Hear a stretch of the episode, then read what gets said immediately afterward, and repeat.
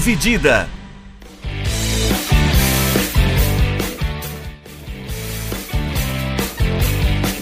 Olá, amigos do podcast Dividida. Viemos mais uma semana com mais um episódio, né? Essa semana a gente vai tratar um assunto um pouquinho diferente, aproveitando esse frio desgraçado que tá fazendo essa semana. Vamos falar de esportes americanos, né? A gente vai passar um pouquinho assim pelas piores franquias da, historicamente falando do, das principais ligas norte-americanas. Coisas que a Globo não vai mostrar para você, porque a Globo só mostra o que tem de melhor. E às vezes nem isso. Dividindo a tela aqui comigo, Vinícius Bringel. E aí, Bringel? E aí, Rodrigo? E aí, Milani? E aí, pessoal? Nosso convidado especial, Rodrigo Crivellaro. Como é que vai, Rodrigo? Tudo tranquilo, gente. E aí? Então é isso aí. Vamos dar início aqui já ao, ao nosso programa. Começar falando de NBA. Né? A Liga de Basquete talvez seja a liga que mais tem fãs aqui no Brasil, né? É, tem também, claro, suas franquias que historicamente são um saco de pancada, historicamente nunca fizeram nada de relevante, historicamente tiveram grandes oportunidades e jogaram elas pela janela.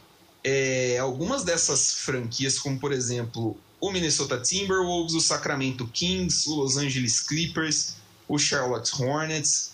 É, e aí, gente, o que, que, vocês, que, que vocês têm a dizer sobre algum desses times? Que tem algum que é pior? Como é que funciona aí? Eu acho que primeiro a gente devia fazer, meio que definir, né? O que, que a gente classifica como uma Isso é franquia verdade. ser ruim ou não.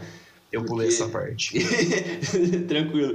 Mas antes da gente tocar no assunto das ligas e especificamente da NBA primeiro, a gente meio que, eu acho que vale a pena a gente citar o que, que define uma franquia a ser considerada um fracasso ou não. Porque tem várias franquias que são historicamente muito vencedoras, mas pararam de vencer faz vários anos, ou são franquias que começaram, que nasceram de alguns anos para cá, de algumas décadas para cá, então elas são novas, tiveram menos tempo para fazer besteiras quanto outras. Então eu acho que tem um certo peso na balança quando você olha para quando uma franquia ela passa muito mais tempo tentando fazer vários rebuilds e não tem um rumo, ou uma franquia insana que acaba gastando demais e tentar trazer jogadores que já tem uma, uma estatura de estrelas, mas pagando valores absurdos. Tem várias formas de olhar para uma franquia para ela chegar a ser considerada um fracasso, né? E eu acho que em todas essas ligas que a gente vai falar ao longo do programa, tem sempre uma ou outra que com certeza vai falar: Meu Deus, o que, que o pessoal tá fazendo com esse lugar? Por que, o torcedor iria para algum lugar desse? Por que, eu gastaria meu dinheiro com uma franquia dessa? Porque eu, eu pediria o reembolso, velho. Eu ia processar esses vagabundos se eu torcesse para um lugar desse. Mas tem algumas aí que, como a gente vai citar uma, a maior franquia da história da NHL mais pra frente, ela faz fracassos. ela comete alguns, alguns fracassos ali de vez em quando, mas ainda assim é uma franquia histórica, né? O Rodrigo tá puto.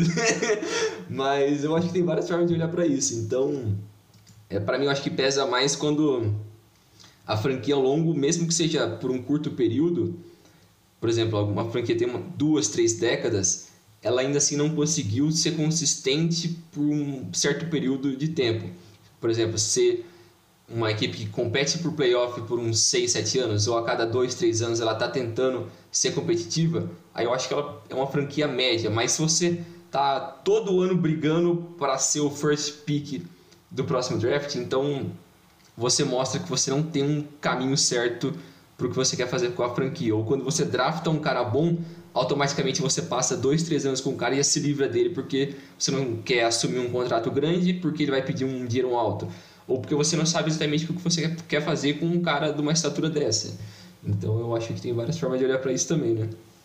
É, Isso acaba variando também um pouquinho de liga para liga, né? É. Ah, porque, por exemplo, você olhar a classificação de playoff, por exemplo, da NBA é diferente da NHL, que é diferente da, da NFL, da MLB, então ah, são parâmetros que vão acabar acabam variando um pouquinho né, de liga para liga, mas num geral é um, a, competi- a competição entre eles é, é bem, bem parecida.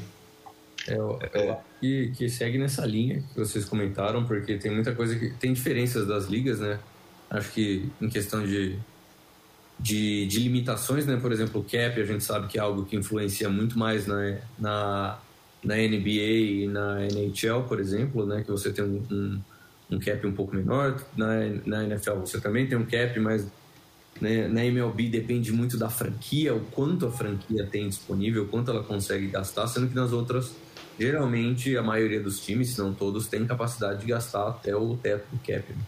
Isso acaba sendo como você faz o management né, e a sua gestão de, dos seus assets, seus jogadores, você gasta muito em poucos e paga menos os outros, ou se você tem um time inteiro ganhando todo mundo ganhando um pouco menos, mas ganhando bem, e aí você tenta fazer um core um pouco mais forte. São vários approaches aí que dão resultados é. variados aí ao longo das histórias dos times. Eu acho que essa... se você é um incompetente no seu serviço de scouting ou no de montagem de elenco. Sim, Sim é, e eu acho que esse negócio das, varia... das diferenças das ligas pesa bastante, porque é um negócio que a gente estava até falando antes. Por exemplo, é... esse negócio do cap pesa bastante e eu acho que faz uma diferença grande na MLB, porque a MLB não tem um teto, mas ela tem algumas limitações do que você pode fazer com o dinheiro. Por exemplo, o Dodgers, que é a maior gastão de, desse ano da, da MLB, o salary cap deles é 250 milhões. O segundo da liga é o Yankees com 200. E isso não chega nem próximo de alguns times da, da NHL ou da própria NBA, porque também o roster desses times é diferente da MLB, se não me engano, são 23 jogadores fixos. Aí você pode ficar subindo os jogadores das minors de vez em quando. Mas é que por ter 164 jogos, é tanto jogo que não dá pra você colocar os mesmos caras ao longo da campanha inteira. Vai acabar machucando um ou outro. E o problema do beisebol também é que diferente tipo de um futebol americano, onde o quarterback ele representa 90% do poderio ofensivo da equipe, então o quarterback faz muita diferença. Então se você drafta um quarterback bom, a chance da equipe ser competitiva é gigante. Dá para você beliscar um playoff uma vez ou outra ali por um período. Aí você vai pegando uma outra peça que é competitiva e cria um elenco ok que dá para você brigar por playoff. Na MLB isso é quase impossível. Você pode ter um cara monstruoso, que é o caso do Angels. Tem o Mike Trout, que é o melhor jogador dessa década e um dos melhores jogadores da história da MLB. Só que o cara tá enterrado num fucking Angels que não faz porra nenhuma. Os caras não sabiam o que fazer com o melhor jogador de todos os tempos. Eles estão lá socados. O cara nunca foi para um playoff. O cara tá há 10 anos na liga e nunca foi para um playoff. Ele já ganhou 4 né? MVP. É, ele foi, foi pro né? wildcard. Ele foi pro wildcard e perdeu. Era uma ele, partida só. Ele, ele não ganhou, né? Mas assim. Pô, o wildcard tem uma partida. a virgindade do playoff. Porra, ele perdeu pro Ace naquela partida escrota. Temporada, né? Isso que conta. Nossa, vai se fuder. Aquele jogo contra o Ace com o Leicester regaçou. Vai tomar no cu do Leicester também, careca, lazarento. Mas. É, o Angels eu acho que é o maior exemplo disso. Você tem uma franquia que não está estabilizada, o GM, o pessoal que administra não sabe exatamente o que você fazer. Você tem um dos maiores talentos da liga, da história da liga, você tem outros jogadores bons, mas você não consegue ter uma estrutura para o time ser competitivo. Aí não importa o quão bom seja aquele cara, na MLB isso nunca vai ter o mesmo peso de uma NFL ou da NBA até, porque na NBA como são cinco jogadores titulares ali, se você tem um cara que é fudido, ele já representa muito. Então ele, o desequilíbrio que ele faz. É tipo, só você olhar pro Nets desse ano, cara, você tem três caras escrotos. A chance de um desses caras estourar hoje e os outros dois ficar moscando e regaçar, mano, você vai ganhar uma hora ou outra. Não tem como, não é. Não faz sentido o negócio. Principalmente na temporada regular, né? E vai lembrar que no basquete, assim como, como o jogo é mais dinâmico, e acho que o hockey tem um pouquinho disso também, é, são jogadores que impactam dos dois lados da quadra, né? É e do gelo, obviamente, né? Então o cara tem um impacto no ataque, tem um impacto na defesa. No beisebol, por exemplo, pode não acontecer, principalmente na, na Liga Americana, que tem o, o designated hitter, então o, o, arremessador não rebate. E no futebol americano, que o cara só joga, tipo, o cara é do time do ataque, o cara é do time da defesa, ele não tem impacto do outro lado do campo, né, na, na no, no outro turno. Então, assim, a qualidade de um jogador específico faz muita diferença, principalmente nesse tipo de esporte. Uh, ao contrário do beisebol, que, que nem você falou, né, Brindel? Montar um core ali, montar um time mais que faça mais sentido junto, uh, talvez seja o melhor caminho. Uhum. É, passando então para as ligas, começando pela NBA, deixando aí o, o, os critérios mais ou menos que a gente uh, leva em consideração, né? Então, tipo, campanha, o, o tempo de, de, de vida da franquia, né? É importante a gente levar em consideração. E aí, o que, que ela fez dentro desse tempo? Aparições em playoffs, aparições, vitórias em playoffs, porque são importantes. Uh, vitórias de títulos, claro, né? Derrotas em finais, coisas assim. Jogadores importantes que passaram por essa franquia. Uh, oportunidades também que essas franquias tiveram de se aproveitar de grandes talentos e não o fizeram. A NBA tem alguns bons exemplos disso como por exemplo o Minnesota Timberwolves, né? Que talvez seja considerada a pior franquia, talvez não, né? Tipo, é tranquilamente por maioria dos fãs de basquete que é considerada a pior franquia da história da NBA. Uh, o Timberwolves nasce em 1989 e assim é isso, é basicamente isso. Eles só nasceram, acabou Eles aí. nasceram. ficou aí, né? Tipo, porque eles tiveram Kevin Garnett durante um tempo, mas você lembra do Kevin Garnett jogando por Boston. Sim. É, eles, tiveram, eles draftaram o Ray Allen, que é um dos melhores chutadores de todos os tempos, e você lembra do Ray Allen em Boston. Sim. Talvez em Milwaukee, se você for. Ou em Miami, que ele fez Miami. aquela bola de três lá no finzinho do jogo que empatou aquela série. O Manu Ginobili entregou essa série pro, pro, pro Miami Heat. Fala assim do Manu. Tadinho. Eu gosto, eu sou muito fã do Manu Ginobili, mas ele entregou aquela série eu, mão. Eu tatuei o Ginobili no estúdio liberal.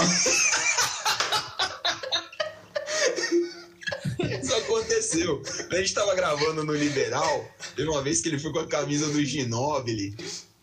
E tava um calor do cão. Calor, final de ano, e ele simplesmente largou as costas da camisa lá e estampou a, a parte de trás da cadeira de couro com o número 20 do Ginóbili.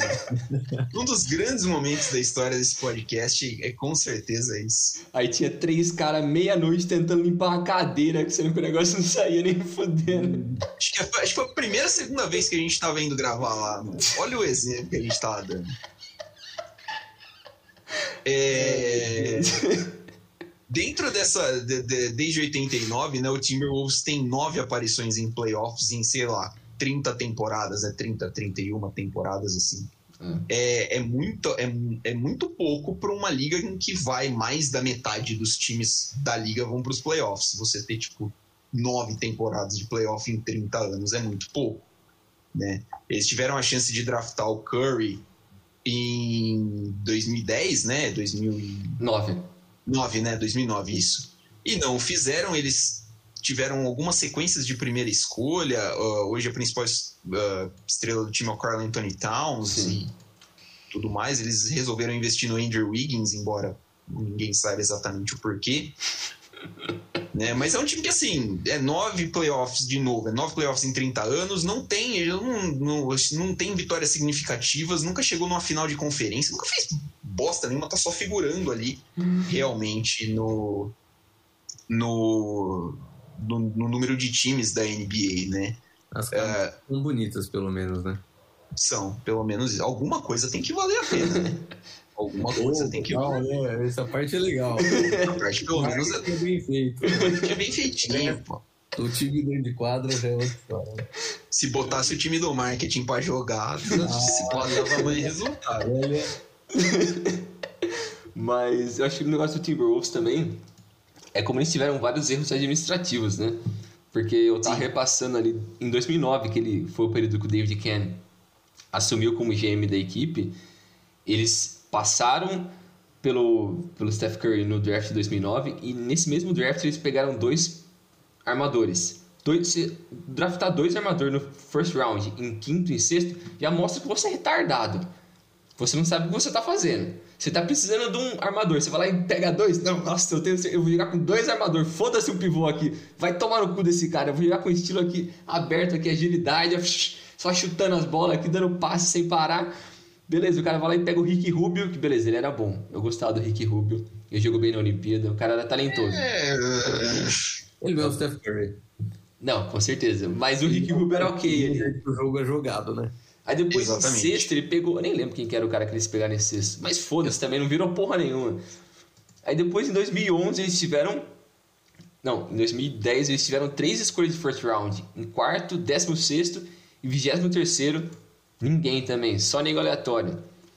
E depois em 2011 eles tiveram a segunda escolha do draft e também fizeram besteira de novo. Então, no período de três anos, eles tinham várias picks, de first round, picks altas e não conseguiram fazer o que deveria ser a base para o futuro da equipe ao longo da década, né? Johnny Flynn foi o draftado na escolha de número 6. Pronto, ninguém sabe quem é esse cara. Quem é? Quem? Quem é esse arrombado? E depois os caras trocaram o Kevin Love, que também era outro franchise player, que pegaram nessa o Andrew Wiggins, que eles trocaram com o Kevs, né? O Kevs felizaço, né? O Kevin Love ajudou no título e o Andrew Wiggins fez porra nenhuma. Da hora. Sucesso. É, o Andrew Wiggins bustou forte, né? Cara, o cara tá no, tá no Warriors agora, eu acho. Mas enfim, horrível também, não sabe fazer nada. O cara desse não serve pra jogar basquete, mano. Vai, sei lá, vai jogar hockey, mano. Porque esse não serve pra fazer essa bosta aí, não. Mas. E o pior do Timberwolves também, que ao longo da, de toda a trajetória da equipe, nessas quase 30 temporadas, eles têm média de 39,4% de vitórias na temporada regular. Cara. É horroroso isso, cara. Isso é nojento. De 82 jogos. Cara, tipo, pra você jogar 82 jogos, nem você falou, 82 jogos por ano e você ganhar, tipo, 40% dele, nem 40% deles é muito porco, cara. É, tipo, você tem que ser muito ruim. Esse stat dá pra fazer o paralelo que era em NHL, porque como é o mesmo número de jogos, né, 82, é. É, o, o esquema do schedule é mais ou menos a mesma coisa, você joga dia sim, dia não e tal.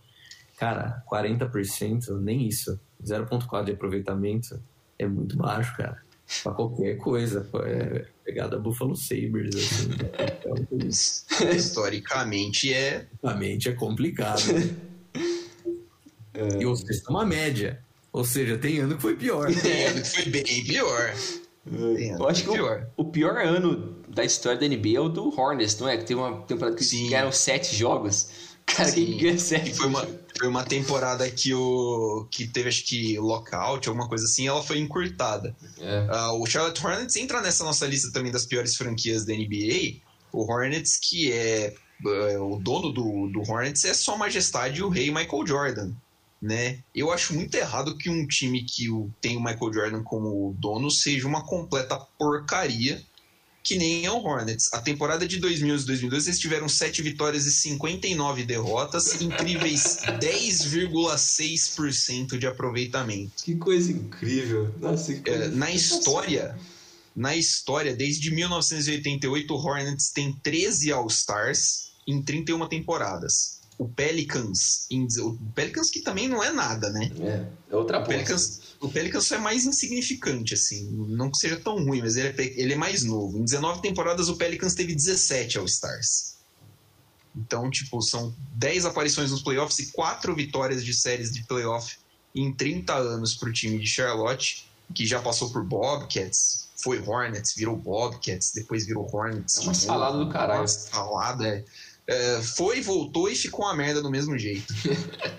vale a pena citar também do da, da NBA, o Kings, que Eu desde. Eu comentar do Hornets, que assim ah, como o o time de marketing é muito bom.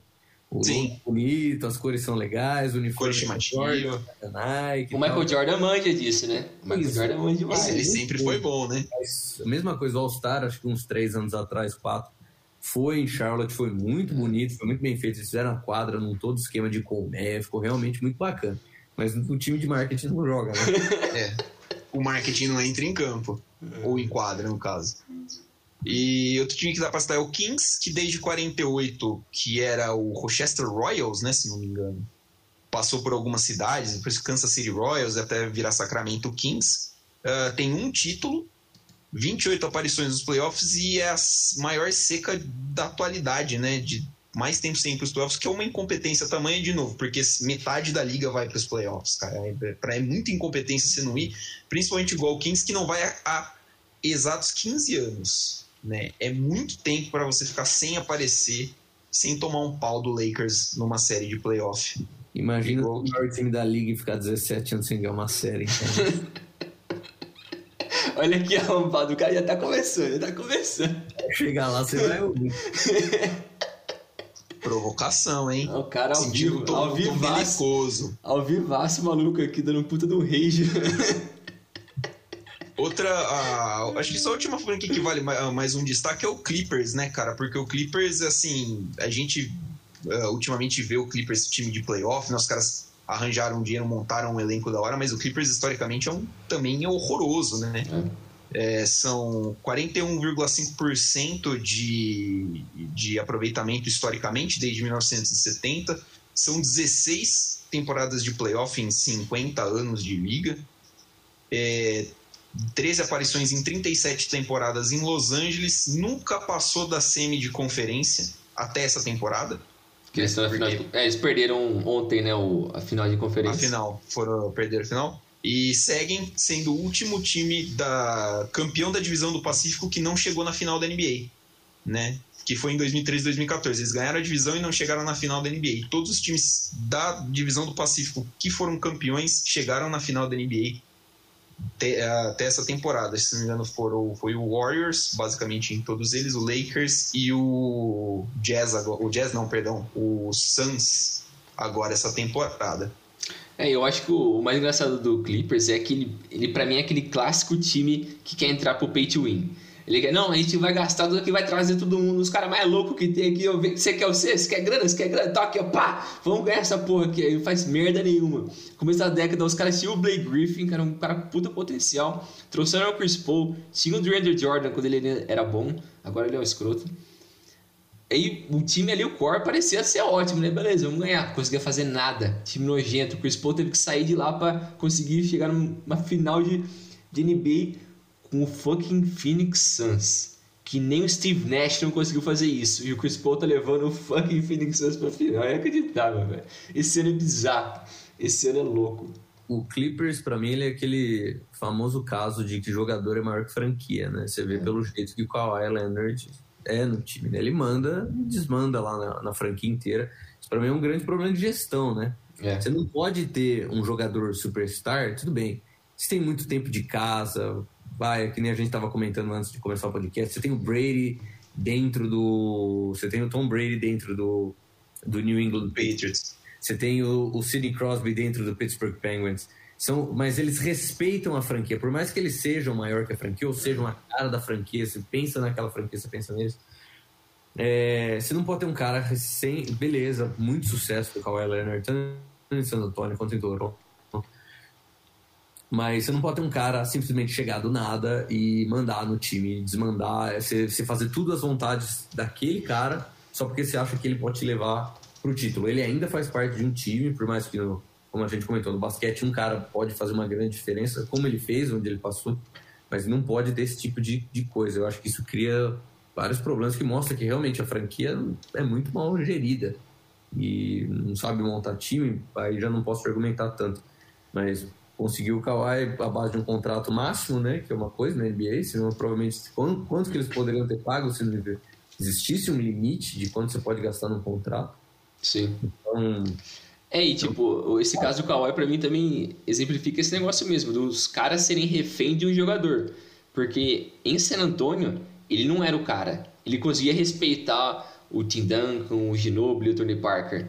Aí quando Até teve aquela... se ele não respeitasse o Popovic é. enchia ele de porrada. Os caras desceu o cacete nele. Aí quando teve aquele problema da lesão dele nas costas, que é que o Spurs queria fazer um tratamento e ele queria outro, aí os caras entraram em treta e mandaram ele para Toronto.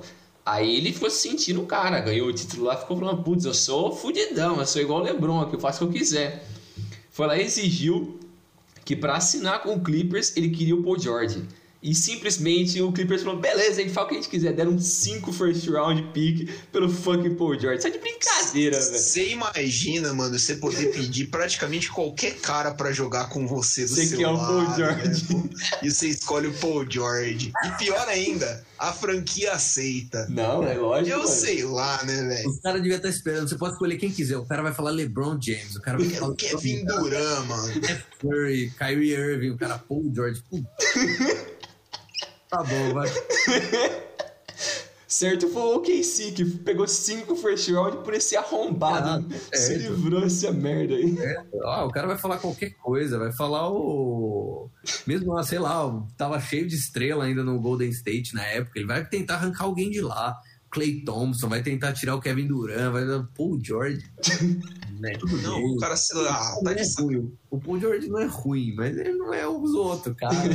É, não, o Paul George não é ruim, mas ele não é o LeBron James e acha que é, né, pô? É. Foda é isso. Pô, mas não precisa nem ser LeBron. Ele também não é o Kevin Durant, por exemplo. Que vai atrás, atrás do LeBron James dos top 3 da liga de melhor jogador. Mas, Porra, mano, era melhor pegar o Anthony Davis do que pegar o Paul George, velho. Nossa, mas com certeza. Aí os caras melhor que o Russell Westbrook foi pra OKC na época mesmo, pegava outro cara.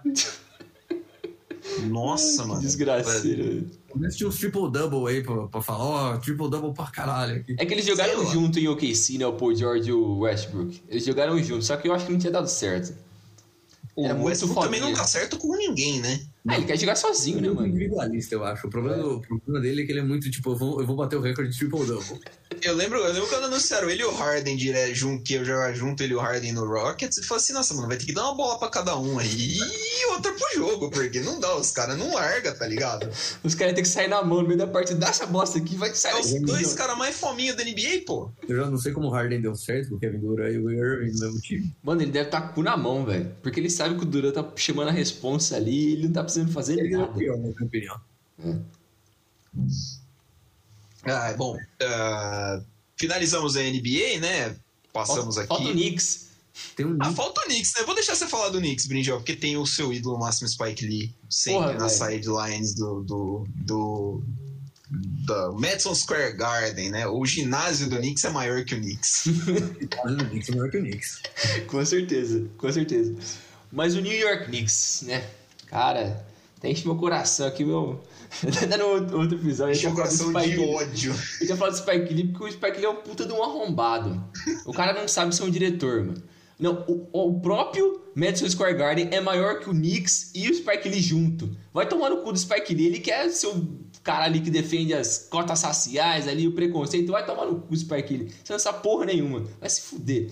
Eu gosto do comercial que o Spike Lee fez com o Jordan, mas faz só. Isso é, única- legal. É Isso é única legal. coisa que o Spike Lee Eu gosto do Spike Lee. Ah, eu quero que ele vá a merda, mas enfim. Ele tá toda vez ali do lado e tem várias estrelas sempre em Nova York, mas por que Nova York? E o Knicks ele parou de ser decente nos anos 90, né? É uma das maiores franquias ainda da NBA. É um time que ganhou dois títulos em 70 e 73. Só que eles foram em 41 playoffs ao longo de toda a sua campanha, desde 46, só que só seis vezes nesse século. Então, em 21 anos, eles foram seis vezes para o playoff. O que é escroto para uma das maiores franquias da história da NBA. E é um time que passou por vários problemas administrativos nos últimos anos também, quando eles tentaram passar a, a questão administrativa para Isaiah Thomas e depois para o Phil Jackson. Quando o Phil Jackson chegou no, no New York Knicks, parecia que ia ser o cara que, não, ele trabalhou com o Michael Jordan no Bulls, ele foi o fudidão no Lakers, ele manja tudo de basquete, o cara que vai fazer, nossa, vamos voltar a ser fudido. Fazer chover, né? Cadê? fudido mesmo, né? Eles estão fudidos, mano. Tanto que no, quando o Kevin Durant saiu do, do Warriors, ele tava para assinar com o Knicks. O Knicks tinha feito uma proposta por ele, só que eles não queriam oferecer o Supermax de contrato por ele, porque eles estavam com receio do valor, que eles não queriam pagar um valor tão alto, e também com um pouco receio por causa da lesão de Aquiles dele. O Nets foi lá e falou: foda-se essa merda, vamos pegar o Kevin Durant mesmo assim. Ele e o Kyrie Irving, eles também tinham a oportunidade de pegar o Kyrie Irving. Não pegaram, deixaram passar dois das superestrelas da NBA atual para ir pro Nets e agora eles estão ali com um time jovem que tem até um certo potencial. Mas, cara, você deixou passar o Kevin Durant. Só isso. Só deixou passar o fucking Kevin Durant. Isso diz muito sobre a cara da franquia e como eles são em questão administrativa nos últimos anos. Que é um time que ele não tem meio que um direcionamento, não sabe entender o tamanho da sua história. Mas é isso aí. O Knicks, o Knicks ele é aquele típico caso de, da franquia grande, tradicional. Acho que por alguns problemas de, geren, de gerenciamento, né? geralmente porque não dá para botar a culpa em dinheiro, principalmente com cap e capacidade de gastar teu cap. Sim.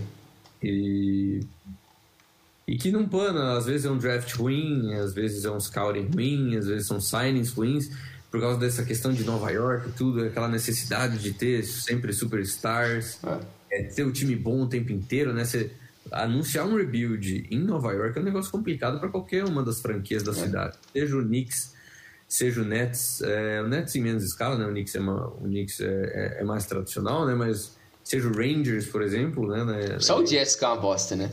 É, o Jets é, mas aí você tem o... V- vamos abrir uma petição pro, pro Jets trocar de cor? Ou pro Jets começar a usar o uniforme azul e laranja? Mas é, né? São os, ti- o- o- os times É. de Long Island já usam, né? O New É. York Islanders, O Mets. o... Seja o Mets também, né? Ah, o Brooklyn Nets precisaria trocar também, né? Mas, é. É. Mas daria, né? Às vezes tem uma reviravolta, né? Muda o look, né? A galera do marketing faz um bom trabalho. Você- No caso do Jets, não faz, não. Não, o Jets é Nossa, o horrível. uniforme do Jets é muito feio, cara. E eles pioraram dos dois anos atrás pra cá. Acho que eles trocaram ano passado, alguma coisa assim. É muito O feio. verde e branco. Eu sou fã de verde e branco. Eu e Milani aqui. A gente é fã de verde e branco. Que mas- gosta. É difícil a gente falar mal de alguma coisa verde e branco, mas, nossa, é muito feio. O, o Jets não tem como. Não tem como defender o Jets. Não tem. Depois daquela jogada lá do Mark Sanches, que ele enfiou a cara no deu, não. Aí, Ai, a história do New York Jets tá resumida naquele momento. Depois do Mark Sanchez, né? Tipo, O Marcos Sanchez é muito bom, velho. Como A história um dele é incrível. Enfim, agora vamos falar de NFL, né? Vamos aproveitar o gancho e vamos falar de franquias também da NFL que não são lá essas coisas. Por incrível que pareça, o Jets não, não tá aqui na nossa pequena listinha. Tem cinco, cinco times na nossa lista. A gente. São seis, na verdade. Ah, só A uma gente- observação. Ah, A gente não colocou o Grizzlies no da NBA porque a gente já sabe que eles são uma merda, então, pra não ficar mais 5 horas aqui falando de outro time ruim, o Grizzlies é horrível também. Isso Passa. aí é um ataque diretamente à minha pessoa. Do mesmo jeito que o Vinícius vai sofrer a hora que eu Mas a gente espera. tá belicoso o clima. O clima está pesado na casa dos brothers. As- ah, o que a gente achou aqui de piores franquias da NFL, a gente tem Houston Texans, Tampa Bay Buccaneers, Cleveland Browns, Arizona Cardinals, Buffalo Bills e o Detroit Lions. É, vou colocar aqui mais ou menos no mesmo balaio o Cleveland Browns, o Detroit Lions e o Arizona Cardinals que são times que têm história, né? Times antigos, times tradicionais e que nu- nunca ganharam nada assim de relevante. O Browns tem um título da, eh, eu acho que é da NFL, né, de 1964. O Isso. Lions tem dois, tem quatro títulos, né? O último deles em 57, então você já vê que é bastante tempo. Que é top O de... Bowl, né? É título, né? É, que- é aquela, aquela velha história, né? Que eu acho horrível isso da NFL. Que super, depois que entrou o Super Bowl, você ignora tudo. Você ignora o que aconteceu antes. Liga né? tem Tipo, 100 anos, mas Super Bowl só depois de 50. É tipo Premier League. Quando nasceu a Premier É. League, foda-se antes da Premier League. Campeonato inglês, né? É. não existia. O futebol nasceu com a Premier League e o NFL nasceu com o Super Bowl, mas não é exatamente isso. E o Arizona Cardinals, que é a franquia mais antiga da história, né, do futebol americano profissional nos Estados Unidos, tem muito tempo, passou por umas quatro cidades já, tem um total de zero títulos para mostrar em cada uma dessas cidades, uma história repleta de fracassos e tragédias. Parece o circo, tá sempre em um lugar e não faz porra nenhuma. Exatamente. Aqui, ó, é o, o Cardinals é o quarto time em jogos na história da NFL. O Cardinals jogou 1.394 vezes pela NFL. Fica atrás, se não me engano, de Packers, Bears e mais um, eu acho que é o Steelers. O time é o penúltimo em aproveitamento no geral, incluso playoffs. Ponto 424, que dá 42% de aproveitamento ao longo de mais de 100 anos de história. É, é, uma, é uma franquia que, não, que assim, sofre para ser medíocre, né? Isso geralmente não é bom. Ah, Pintou, né? Tem fanbase, velho. Não é tipo aquele time largado num lugar nada a ver. O não é o estado, Bills. o estado do Arizona, né? Daquela linha do, do basicamente do Orange Belt pra baixo, os caras respiram futebol americano. Sim. Caramba, velho. É difícil, cara. É difícil entender o que, que não dá certo, se é montagem, porque bons jogadores eles tiveram. Não ganhou título, tava lá, chegou, não chegou. É, não chegou. É, não fez nada. Eles têm, eles têm uma aparição em Super Bowl, né? Que é o Super Bowl. Não vou saber o número do Super Bowl, foi o Super Bowl da temporada de 2008. Que eles perderam pro Pittsburgh Steelers de uma maneira fantástica. Aquele touchdown que o Santonio Holmes pega na, bem no cantinho da sideline. Lindo, Jogado. lindo. É, que o Kurt Warner. é, eu, eu gosto muito do Kurt Warner, mas ele infelizmente não conseguiu vencer esse título. É, o Arizona Cardinals, então, é, é um dos candidatos. O Detroit Lions e o Cleveland Browns são os únicos dois times atualmente na NFL que nunca foram campeões da sua atual divisão. A NFL teve um realinhamento em 2002, ou seja, há 19 anos atrás, com a entrada do Houston Texans, e remanejou todo mundo ali. Agora tem quatro divisões em cada conferência. E o Cleveland Browns e o Detroit Lions foram realocados, né, cada um em uma, em uma divisão. O Lions era da NFC Central, foi para a NFC North. O, o Browns, mesma coisa, da AFC Central foi para AFC North. E nenhum dos dois nunca ganhou o título de, da, da, da, divisão desde então. É, o último título de divisão do Browns foi em 89. O último título de divisão do Lions foi em 93. O Lions também é bem famoso por enfiar a carreira de grandes jogadores no rabo, basicamente, né? O Barry Sanders. O Matt Stafford tá lá agora o Matt Stafford, o Matt Stafford coitado. Eu torço por muito, ele foi trocado por Rams, eu torço muito para que ele dê certo, porque eu gosto do Matthew Stafford, ele já se ferrou demais. Ele, ele é clutch, ele era o único jogador que prestava daquele lugar, cara. Eu, eu dou risada porque eu torço pro Bears, então NFC North e tal, que não sei o que, pô, Detroit Lions é tipo free win, principalmente em em, porque eles são o único time, acho que jogam todo Thanksgiving. Todo Thanksgiving. Eles e o Cowboys, depois de um tempo, também adotou, mas a Sempre perde com eles. O tradicional é o Detroit Lions, eles perdem, tipo, todos. o aproveitamento é muito ruim. É muito ruim, cara.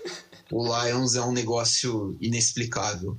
E eles, e eles desperdiçaram carreiras, como a do Barry Sanders, né, que é considerado talvez o maior running back de todos os tempos da NFL, e o Calvin Johnson, o Megatron, Monstro. Todos eles, o, o, Megatron. Cara, eu não sei se ele jogou um, um playoff pelo, pelo, pelo Lions, cara.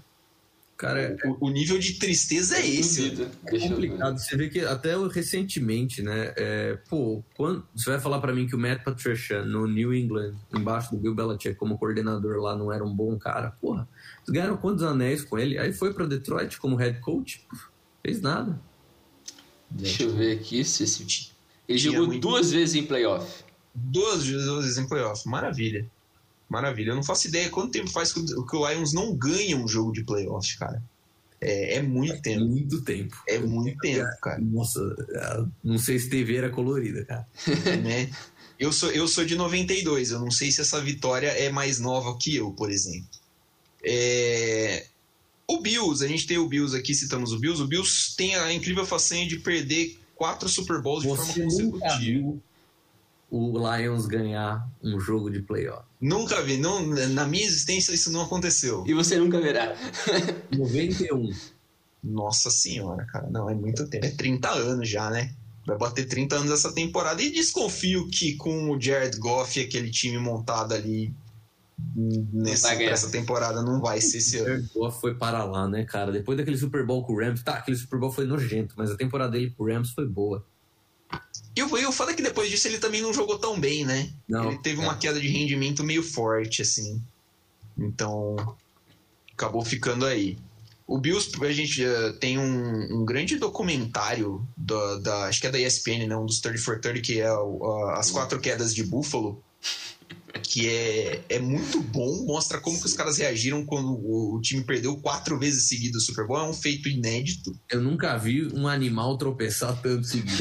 Realmente na primeira, na segunda ele aprende.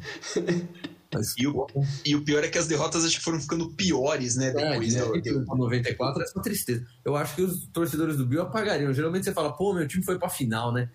É um negócio legal, não ganhou, pô, não ganhou. Tal, tem um certo orgulho ali, né? Quatro vezes seguidas e perder do jeito que perdeu, não né, tipo, é, eu acho que você fica até desanimado. Fala, não, mano, perde na, perde na final de conferência, é, por favor. Final de novo, não. Pode, final de novo, não. Pra tomar, nossa, pra tomar esporro desses caras de novo. Nossa, de graça. Ai, meu Deus. É, é, é, o ponto alto esse da franquia Buffalo Bills, né? O Bills ficou de 2000 até 2016 sem pintar nos playoffs. Tem um time legal agora, né? Um, um time mais novo o quarterback bom, né? Tá montando. É, é, acho que é o número, é o time número 2 hoje na AFC, que briga ali com o Kansas City Chiefs, né? Pelo posto de principal time, mas assim, historicamente é um time que putz, não tem tanto, tanto brilho. É o mal de Buffalo, né? É o mal de Buffalo. É. É que Buffalo também fica no meio do nada, né, velho? Tipo... Ah, tem lá as cataratas do Niagara, né? É, mas tem cinco ruas cidade, não tem mais nada. Né? Tipo, é, tem a praça, a igreja na frente da praça, uma farmácia. O estádio, acabou. E ali o barzinho do outro lado. O Tampa Bay Buccaneers, uh, muita gente pode estranhar, o Bucks é o time que é o atual campeão do Super Bowl, né? 2020 foi o segundo título do, do, do da história do Bucks. Uhum. Uh, o time foi, nasceu em 76, né, na expansão de 76, que teve, se muito não me engano, eles e o Seattle Seahawks juntos. Mas desde 76, o que a minha matemática não está perdida, são mais de 40 anos, o time tem 11 aparições nos playoffs, tem o pior aproveitamento da história da NFL, são 39,7% de aproveitamento em todos esses anos. Nas duas primeiras temporadas de história, o time ganhou dois jogos. É assim, não, não é bom, né? Não é bom. O impacto que o Tom Brady teve nessa franquia, né? Em um ano. O Tom, Brady, o Tom, Brady, chegou em Tampa tendo mais vitórias, em, mais vitórias e mais aparições em playoffs que o Tampa Bay Buccaneers inteiro, né? Ele já é maior que Tampa, nesse um ano. Nesse um ano ele é, maior, ele é maior que a franquia Tampa Bay. É, eu, é, é basicamente isso, né? O time tem uma média de 6,4 vitórias por temporada. Numa, é, considerando que você joga 16 vezes, né? Tipo, é, é bem ruim. Acho, é bem baixo. E aí, eu acho que só para finalizar aqui a NFL, alguém vai comentar alguma coisa? Eu ia falar, tem dois títulos ainda, né? Aquele negócio que é tipo, pô, o primeiro foi um puta Dark Horse, né? Ninguém botava fé, então, ninguém mesmo. Aí depois foram anos de desgraça. Sim. Inclusive recentemente, né, com o Fitzmagic, né? Os caras botaram, ah, Fitzmagic, era pai, né? Aí não, não foi, né? É, mas aí acharam no Tom Brady o, a salvação, né? E você vê que a, a, mudança foi imediata. Vamos ver se continua esse ano. Eu acho que sim, né? O Brady mostrou para todo mundo, inclusive eu, que achava que ele não era o cérebro, né? Era o Bill Belichick e tal, mas é, mostrou que ele é o cara, velho. E vamos ver o que faz. Pode ser reviravolta na história de Tampa, né? Pode ser que depois de que continue ganhando, mesmo com a saída do Brady, se tiver um core muito bem estruturado, nego para nego pra atender, isso, pode ser a virada, a guinada da, da franquia. Daí para frente eles ficam competitivos, pessoas querem jogar em Tampa. Isso também ajuda a trazer fanbase bastante, né? Sim. Flórida, por mais que tenha bastante. Velho. São três times, né? O Miami Dolphins tem o Tampa Bay Buccaneers e tem o Jacksonville Jaguars. E tudo bem que o Jaguars, tipo, whatever. Né? Também é uma bosta. O, tem o Miami Dolphins que... É, mas tem um time, mas tem um time no Miami Dolphins que é super tradicional né? É, isso é. Fora dos Estados Unidos, inclusive aqui no Brasil, por causa de você pegar um pessoal um pouco mais velho que a gente, né? Pô, Damarino. Porra, velho, quem que não é fã do Damarino?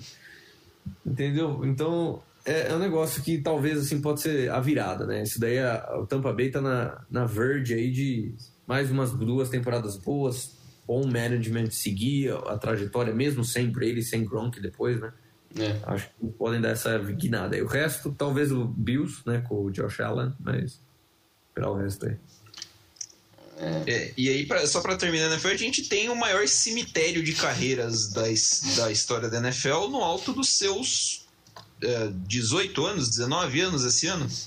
É, o Houston Texans é a franquia mais nova do, da NFL, né? A gente citou ali que quando eles entraram em 2002 teve um realinhamento e por causa disso, né, a franquia mais nova, não teve nenhum time que entrou depois disso. 2002, então, zero títulos para o Houston Texans, seis aparições nos playoffs, são 19 temporadas, oito temporadas acima de 50% e nove abaixo. É, o time é um. Em inglês eles costumam chamar de dumpster fire, né? Isso. Que você consegue imaginar uma caçamba de lixo pegando fogo. É, os caras, assim, o André Johnson, que foi um dos, um dos, wide, um dos melhores wide receivers da década de 2000, gastou boa parte da carreira ali. O J.J. Watt, que é um dos melhores defensores de todos os tempos, hoje no Arizona Cardinals. Foi trocado é, agora, né? Isso. É, ele, se não me engano, é três ou quatro vezes defen jogador defensor do ano. É, é, um cara que é Hall of Fame certo, saiu brigado da franquia. O Andrew Johnson também parece que não saiu em muitos bons termos. Os caras trocaram o DeAndre Hopkins, que é um, um wide receiver muito promissor. Hoje, para mim, ele é o melhor wide receiver da liga. Um eles cara muito promissor. O Watson também, de graça, né, velho? Sim, eles estão rifando. O, o, o management, o, o, o, é, o Bob McNair, eu acho que era o dono, não sei se foi ele que morreu ou se é o filho que assumiu no lugar do cara que morreu, o cara tá fazendo merda atrás de merda. assim, você tem um, um, o talvez o combo de quarterback wide receiver mais promissor da liga você tinha, né? Em Deshaun Watson e, e DeAndre Hopkins, e o cara simplesmente jogou fora isso daí. Ele trocou DeAndre Hopkins por duas balas Juquinha e uma coca sem gelo, né? É, e ele alegou que foi por causa do salário, porque ele não queria se comprometer a fazer um long term para dar um salário máximo pro cara. Palhaço! Não, palhaço. O cara É, o que você tá fazendo? palhaço. a liga, velho. Paga. Irmão, pra que você fica fedendo derrota agora? Você não tem mais Eu- ninguém. Não, o time Não ganhou. aceita as propostas, ele não quer pagar salário, reclama de um monte de coisa, e a galera veio, ba- veio babando em cima do Deshaun Watson, oferecendo muita coisa. Ele falou: não, ah, te catar, né, velho? Não quer trocar o cara. Vai perder o Deshaun Watson de graça. É. O Watson. Né, o Watson já falou que não quer mesmo jogar mais em, em, em Houston. Então, assim, era uma franquia muito promissora. A franquia de Houston. Houston tem uma. O, o estado do Texas como um todo, né? Tem uma esporte se dá bem no Texas. É, isso, Sim. é, isso é um fato. E eu não sei como que. Tipo, em Houston, que era pra tudo dar certo. É. Dá errado. É exatamente isso. E, e eles têm uma fanbase interessante porque Houston tava carente de um time desde que o, o Oilers saiu de lá no meio da década de 90, né? Pra, foi pro Tennessee virar o Titans. E chegou e tem apoio e tem estádio novo e o dono é um imbecil. Então, tipo, é, é um candidato assim muito grande a, a, a fracasso mesmo do- nos próximos anos. Eles ganharam quatro jogos esse ano e perigam não ganhar nenhum em 2021 de uma forma assim, bem séria mesmo. Porque o time, é- o, o time é ruim, o elenco que eles têm hoje é ruim. Eles não tiveram draft pick, eles não, draft, não tiveram escolhas de draft, porque eu não sei que tipo de troca que os caras fazem. Ele deu primeira rodada, deu segunda rodada para Miami, mandou Deu embora o. Will Do jeito que ele é, ele mandou o DeAndre Hopkins junto com uma first round pela Coca-Cola. Deve ter sido. Ele, é, ele pegou um running back de 30 anos, cara, e uma escolha de segundo round pelo DeAndre Hopkins. Eu, eu achei inacreditável isso. Bom, é, a primeira escolha deles nesse draft foi um quarterback no quarto round. Né? Ah, beleza, vai ficar lá com aquele imbecil, nem lembro quem que é, acho que é o Kedon caras Não, tão- Kedon Slovis. É, Hoje scouting não é do jeito que era antes. Os caras tá achando que vai aparecer um Tom Brady em 1,99. Não existe. Não, não existe, pô. Não existe. Hoje você tem tape, você tem tudo, cara. Você tem tudo com muito mais acesso e. Nossa, tem scout. Nossa, o moleque tem 6 anos, nem nego scoutando ele. É. Cara, o filho do Vitor Belfort. É, eu vi. O filho do Vitor Belfort tá entrando no primeiro ano do ensino médio. Ele já recebeu umas quatro ou cinco propostas de bolsa de estudo de universidade foda da, da- do, do futebol americano Nacional, universitário. né? Uma pegada tipo Alabama, essas coisas. Alabama, Florida State, Miami. E, tipo, os caras estão de olho. Quer dizer, o scout tá lá, você sabe. O cara avalia o talento. Você fala assim: ó, esse aqui tem uma projeção muito da hora. Não tem como você esperar achar um, um jam no quarto round hoje, amigo. Se der ruim, ele bate nos Isso. caras também lá e já era. Existe. Existe. Mas existe em umas posições, é difícil quarterback agora, né? Você pega um wide receiver bom nesses rounds, né? Às vezes o cara, depois de uns dois anos de condicionamento, vira o bichão e tal. É. Mas, Jogador de linha ofensiva também. O que eles procuram, que é o para quarterback, principalmente, que é IQ, né? O famoso QI de futebol, né? É difícil ser. O, ca- o cara vai mostrar isso. Tipo, o cara não desenvolve É. isso de uma hora pra outra. É. Então, tipo, o cara, se o cara tem, o cara vai mostrar durante a Sim. carreira dele. E aí isso vai fazer o estoque dele subir cada vez mais. Passando agora para a NHL, a Liga Nacional de Hockey do, do- dos Estados Unidos e Canadá, né? Ah, os amigos gostariam de fazer a apresentação aí dos times? Cara, o Rodrigo vai ficar puta aí, então eu acho que de- vamos deixar o Rodrigo falar besteira pro fim. Vamos deixar. Não, não, vai ser o último. Eu quero encerrar com chave de ouro. Eu não vou falar besteira, é tudo verdade. É tudo verdade. Acredita em mim. Acredita falando. 100% em fatos. Os caras tá só a figurinha do Will Smith, confia. Confio. Não, é fato, né? É fato. Mas, começando, né? Aí é a parte que eu consigo comentar mais, né? Que NHL é, é mais o que eu sei, né? Bem, a gente começa com o Arizona Coyotes, né? É. Antigo primeiro Winnipeg Jets. Sim. Né? Hoje existe um Winnipeg Jets pra galera, né? Existe um Winnipeg Jets hoje, mas é a franquia de Atlanta que mudou para Winnipeg, né? Depois que o Ficou com o mesmo nome. hoje Arizona Coyotes saiu e o pessoal da cidade votou, na verdade, para assumir o mesmo time do, do assumir o mesmo nome do antigo Jets, justamente para ter aquela relação com a cidade tradicional e tal. Perguntinha, perguntinha de leigo, rapidinho. a história do antigo Winnipeg Jets ficou com Arizona ou com, com Arizona? Arizona? Isso é uma coisa que eu sou contra, mas por, por exemplo, a, a franquia é a de Arizona. Só que, por exemplo, para manter essa questão do marketing, né, já que a gente está sempre falando do marketing, é, as camisas aposentadas pela atual franquia do Winnipeg Jets são as a, camisas aposentadas pela antiga é, franquia do Winnipeg Jets. A liga permitiu isso por causa que é o mesmo time com o mesmo nome. Então, e para vender, porque é um mercado canadense, querendo ou não, então mesma coisa. É importante. Ele pega e respira o Jets. Tanto que, mas os recordes não, né? Então, os troféus não foram passados. Eles permitiram algumas coisas, né? Por exemplo, o Arizona Coyotes tem um Calder Trophy, que é o melhor Rookie of the Year, que foi ganho enquanto eles estavam em Winnipeg pelo Timo Salani, que foi a melhor coisa que já aconteceu nessa franquia. E depois ele foi trocado. Depois ele foi trocado. mas ele tem a melhor rookie season da história da liga, tal, tem várias coisas que já aconteceram, só que tudo de bom, exceto com uma coisa, tudo de bom que já aconteceu na franquia do Arizona Coyotes foi o Winnipeg. É. É, a única coisa boa que dá para citar dos Coyotes hoje, né, é que eles ganharam a, a, divisão em 2012. Foi a única vitória de divisão que a franquia tem, mesmo como o Winnipeg Jets, eles nunca tinham ganho a divisão. Mas é um pequeno feito, né? Se comparar aí com. No meio de tanta merda. No meio de tanta coisa. Vocês vão ver que fica muito ruim. Né? Uma franquia que de... existe desde 97, como antigo Phoenix Coyotes. É, mudou como Phoenix Coyotes, mas aí agora já acho que o, o estádio fica em Scottsdale, é um pouco fora, então eles mudaram o nome para Arizona Coyotes, né? Zero títulos, nove playoffs, basicamente em 24 anos de liga, não é tão ruim se você considerar, alguns outros times, mas é que eles nunca fazem nada, né? Chegam lá, não fazem nada. É, o ponto alto, como já falei em 92, 93, foi o Timo Saloni, né? Só que aí o time ainda era The Winnipeg Jets. É. Eles trocaram ele no último ano antes de ir para Arizona, não foi? Foi, foi ridículo isso. É, é triste. e trocaram alguns bagulho nada a ver o também. O Saloni não foi ruim, né? Porque ele foi para o Anaheim Ducks. Ele acaba ganhando um título com o Anaheim Ducks em 2007. É, mas para a franquia foi horrível. Eles trocaram o melhor jogador da história da franquia e um dos maiores jogadores da história do jogo. Então é complicado, né? É, a, a, maioria das vitórias deles ficaram, né, em, como o Winnipeg Jets em playoffs, né?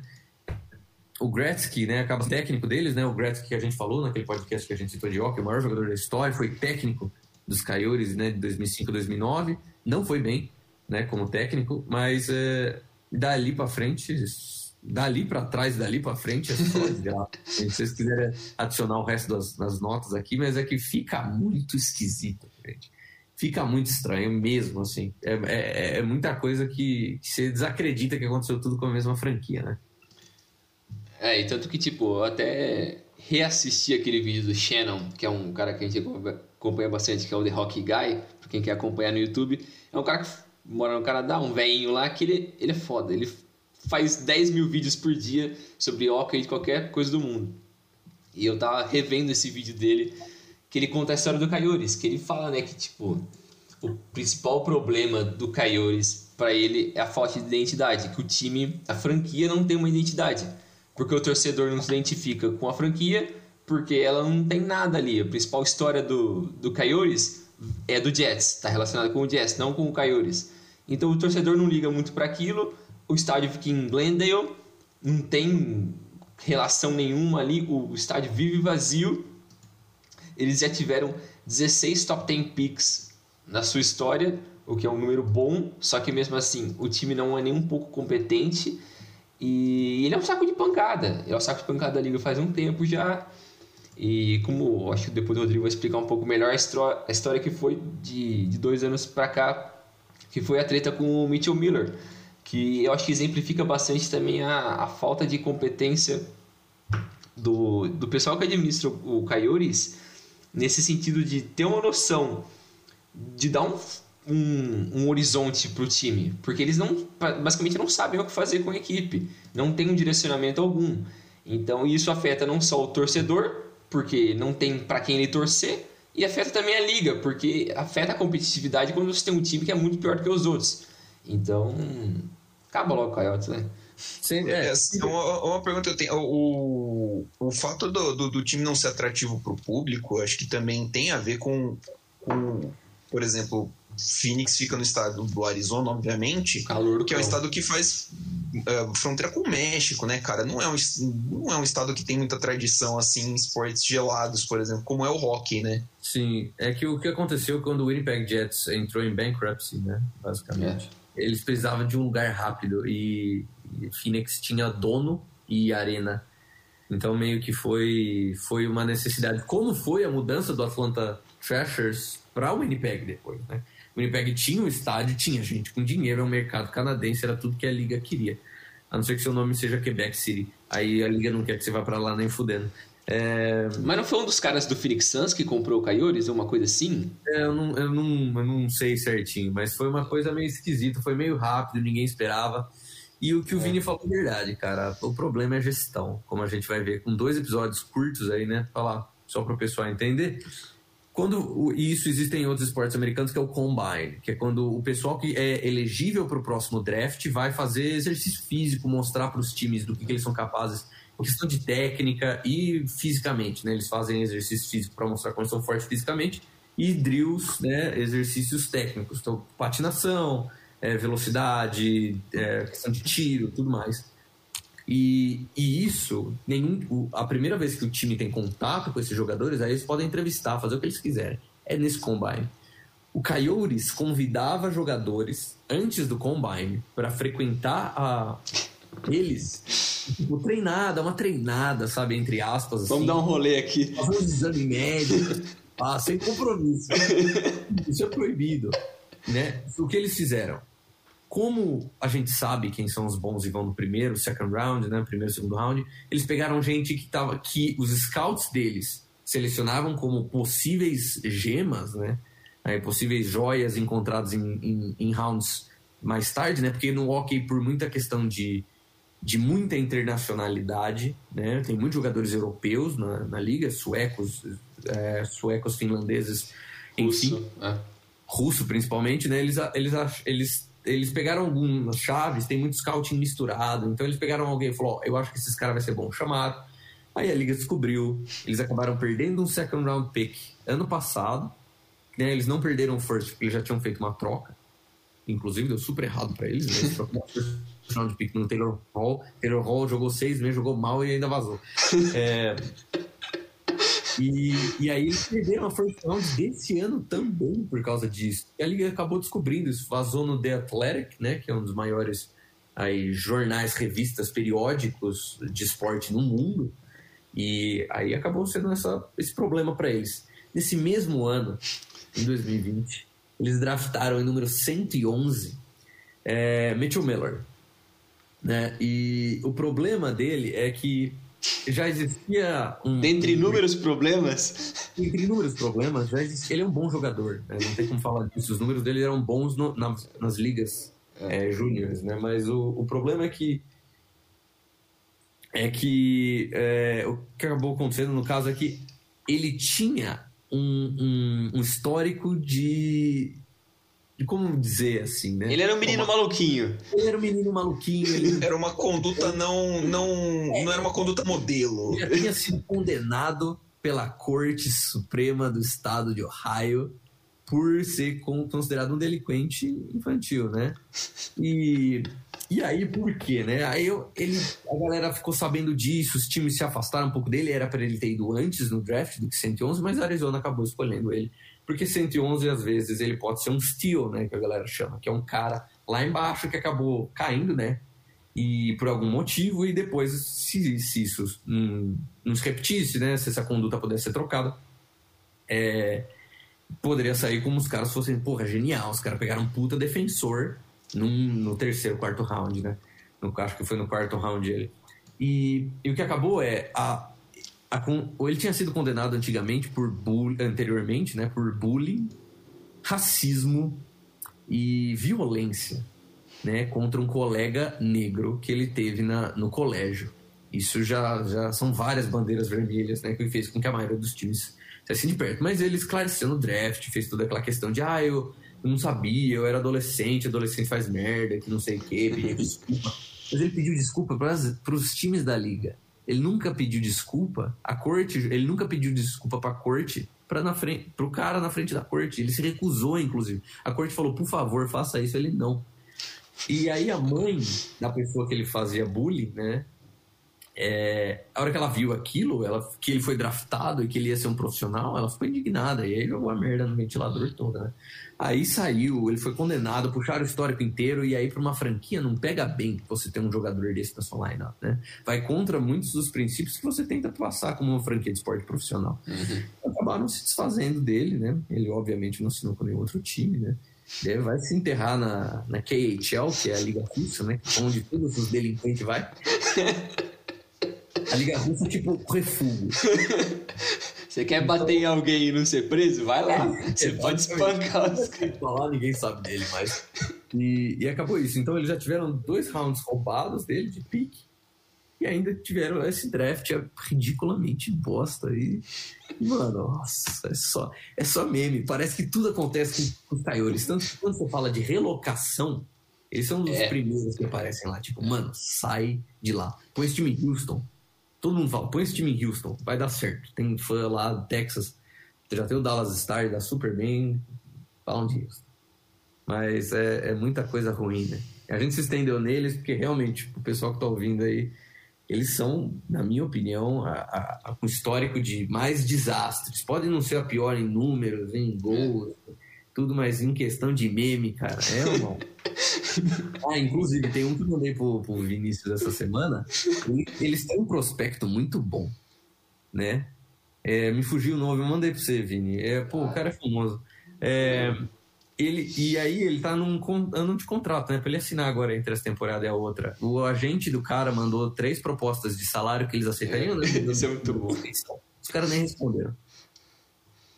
Porra, o cara é um dos seus principais jogadores jovens. Você nem responde.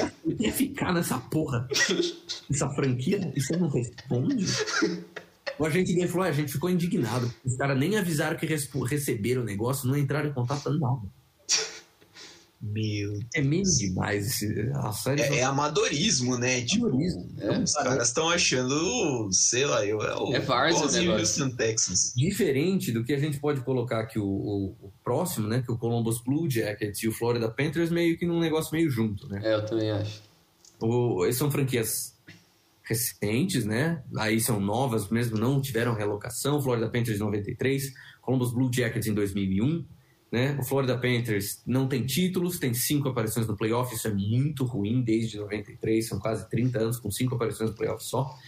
É, eles nunca ganharam uma série sem ser em 96. Em 96 eles foram até a final, acabaram perdendo a final em quatro jogos, né?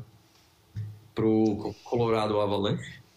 Mas desde então eles nunca ganharam uma série nos playoffs. Então é um problema, mas Diferente do Coyotes, existe uma luz no fim do túnel. O time jogou muito bem esse ano, eles montaram um time muito bom, Sim. eles têm um técnico muito bom, eles estão com um GM que aparentemente sabe para onde esse time tem que ir.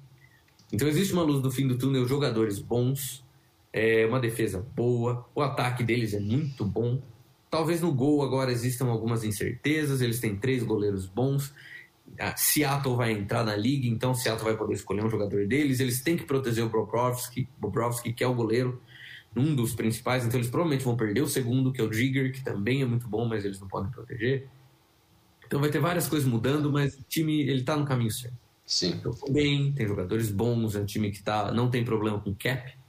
O contrato do Bobrovsky pode ser grande demais, pode ser caro, mas eu acho que isso não vai dar problema para eles no futuro. Columbus Blue Jackets, bem mais novo, 2001, né? Tem zero títulos também, tem seis aparições no playoff, ganhou em 2018 a sua primeira série, né? Inclusive icônica, foi o ponto alto da franquia, foi aquele ano. Classificou em último para os playoffs, né? Pegou um seed de wild card. Jogou contra o Tampa Bay Lightning de 2018. Se você segue a NHL, você sabe que é, melhor, é um dos melhores times da história. É o Tampa Bay Lightning de 2018. escroto. 62 vitórias em 82 é. jogos, 16 derrotas, 6 derrotas em Outine na prorrogação. Eles bateram recorde de vitórias numa temporada NHL. E eles foram. O Columbus Blue Jackets não quis olhar para esses números, meteu um 4 a 0 No first round. No first round, contra o Tampa Bay Lightning, num ano que Nikita Kucherov, que é o melhor, era o mesmo, foi a estrela daquela temporada, colocou 128 pontos é, na temporada inteira, que era o maior número desde 96. Então, tinha tudo. Tampa, eu botei no meu Tampa no meu bracket como campeão, como 90% das E eles foram lá e acabaram com ele. Mas desde então, foi uma coisa meio esquisita. Ano passado eles classificaram no play-in e eliminaram o Toronto Maple Leafs. é... No play-in. Né? Porque tudo é que o Toronto não ganha. O Toronto não ganha nem o play-in. Eles não ganham o possível. E, e, e esse ano, não sei o que aconteceu era só fracasso até 2018. Eles tiveram que trocar um pique, fizeram de tudo para trazer galera, trouxeram do Shane, trouxeram o Ryan Dezengo, trouxeram todo mundo para tentar ganhar, ganharam de tampa, perderam no segundo round, mas botaram uma, uma boa série. E aí, 2019, ganharam do Leafs. Pô, eles ainda têm gás, tem gás, mesmo sem o Panarin, mesmo sem o Bobrovsky, que saíram depois daquela, daquela de 2018, né? Que eram dois principais jogadores. Pô, eles ainda têm gás e tal, que não sei o que, eliminado. Pô, mas vai virar. E já era, né? A cidade não tem nada. Esse é. ano foi uma desgraça, só desgraça mesmo. Eles trocaram um dos principais jogadores com o Winnipeg Jets pelo um dos principais jogadores do Winnipeg Jets, na tentativa aí de fazer o negócio fluir. Não fufou para nenhum dos lados. Se alguém ganhou foi o Winnipeg, porque o Pierre-Luc Dubois jogou lá um pouco melhor do que o Patrick Line. É. Jogou em. É... Eles foram draftados no mesmo ano, né? 2015, em segundo e terceiro, né? Dois e três, eles inverteram, né? É. O Line era dois e o, e o Pierre-Luc Dubois era três, aí eles inverteram. Mas foi complicado. Esse ano eles terminaram e eu não sei pra onde eles vão daí, cara. É, eles também trocaram o Torts, daí foi embora. É, eles, eles mandaram embora o técnico, que na minha opinião era que mantinha aquele time junto. Por mais que o Torts seja um grande filho da puta. É, ele é um cara complicado, ele é um cara embaçado. Mas vamos ver aí o que acontece com o Columbus Blue Jackets. É uma daquelas casas de franquia nova, mas que não fez nada até agora, né? É. Antes de eliminar a Tampa em 2018, que virou meme. É... Eu acho que um dos principais problemas de Tampa, como você mencionou, é, o, é a cidade. A cidade não é atrativa e eu acho que é. E esse é um, é um tópico constante na maioria dessas equipes das ligas americanas. É você ter uma cidade, cidade que não é atrativa. Aí você pode ter o melhor jogador do mundo ali. Cara, não é legal você estar tá ali, velho. Não é gostoso. Você não consegue atrair um cara na base do dinheiro. Por que quem quer morar naquela bosta, velho? É muito chato. Tipo Cleveland. O que, que eu ia fazer em Cleveland, velho? Pelo amor de Deus. o Anderson Varejão falou que o hospital de Cleveland é muito bom. eu sei que tem hospital bom e mendigo lá. Mendigo eu sei que tem bastante. Mas é isso aí. Isso tem Cleveland. Esse é o turismo de Cleveland. Seguindo, a gente volta a uma cidade que a gente já falou. A gente falou do Buffalo Bills, agora a gente vai falar do Buffalo Sabres. Outra coisa fantástica de Buffalo. Não, outra coisa maravilhosa de Buffalo. O time entrou em 70, 71, né? O Buffalo Sabres, junto com a maior franquia da história da NHL, que é o Vancouver Canucks, é, na mesma temporada. É, é... Ai, meu Deus, você empolgou. Mas é, é, foi um time que entrou, não entrou mal. Porque as franquias novas, elas, na verdade, como o Vancouver Canucks, eles já existiam, né? Eles jogavam outra liga, né? Aí a NHL foi meio que puxando esses times para essas ligas. Então não era como se, pô, uma franquia zero, sabe? Ela já tinha times, tudo bem, é, os times da NHL eram melhores que os times da WHL, da, das outras ligas. Mas ele já tinha um estádio, já tinha um time, já tinha uma identidade, já tinha fanbase. Então não foi algo do nada né? E são zero títulos, né? E 29 playoffs em aí basicamente 50 anos, né? É um número bom. Hã? É um número bom. É um número ok, cara. É 60% de aproveitamento, basicamente. Não é ruim. É.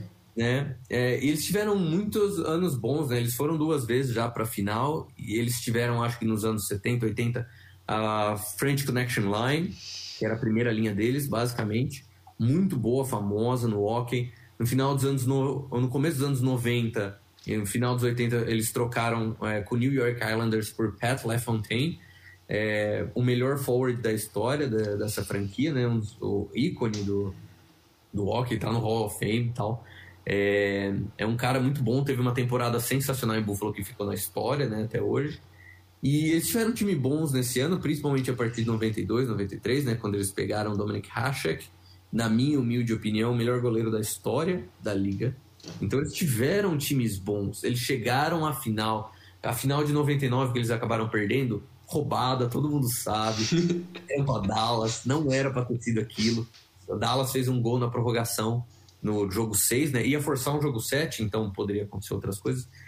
Mas foi um gol pra época roubado, né? Não, a, a regra, inclusive, mudou depois daquele gol. Você sabe que aquilo foi um problema quando a liga tem que corrigir a regra por causa de um lance.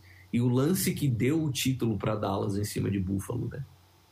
Então, já tiveram times bons, que nem o Buffalo Bills, né? Chegou na final quatro anos seguidos, mas acabou perdendo. E desde então, né? Se você pegar é, desde 2004, basicamente, 2004, um pouco mais, né? Eles tiveram times mais ou menos aí no meio, mas faz pelo menos uns 10 anos que eles. É só tristeza. É. Eu acho que ele entra, num, lógico, num patamar diferente com o que vai ser o Leafs, que é um time que, tipo, nas últimas décadas, o que o, o Sabres fez de besteira, eu acho que é no nível do que o, sei lá, o Blue Jackets ou o Coyotes fez, só que, tipo, uma proporção muito maior.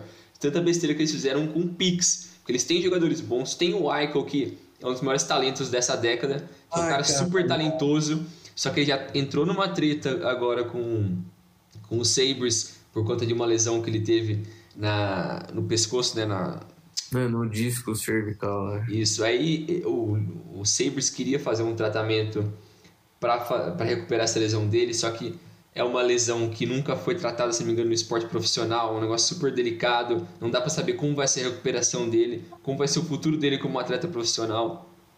Mas é o franchise player, só que é um cara que recebe muito dinheiro, tem um contrato escrotaço. Só que ele tipo, vale aquele contrato. Ele vale aquele contrato porque ele é o franchise player. Só que e você ele não joga tem. bem, não é aquele cara que recebeu dinheiro e sentou no dinheiro. Não, velho, ele joga bem pra caralho. Eles têm o Dolan também, que foi um first pick 2018, o Dolan. 2018, eles têm a first pick agora, 2021, é. mês que vem. É. Eles vão selecionar o Owen Power, que é o, o próximo defensor aí que vai ser. É, então é, é mais um, uma chance para eles adicionarem talento, para um, um time que já teve a oportunidade de ter talento, só que eles não conseguem utilizar bem esse grupo de talentos. E Você aí... vê o meme tá pronto, né? Todo mundo já sabe, né? Que o Owen Power quase desistiu do draft na hora que ficou sabendo que o Buffalo ia draftar primeiro, porque o meme é que o Buffalo vai arruinar a carreira de alguém. É.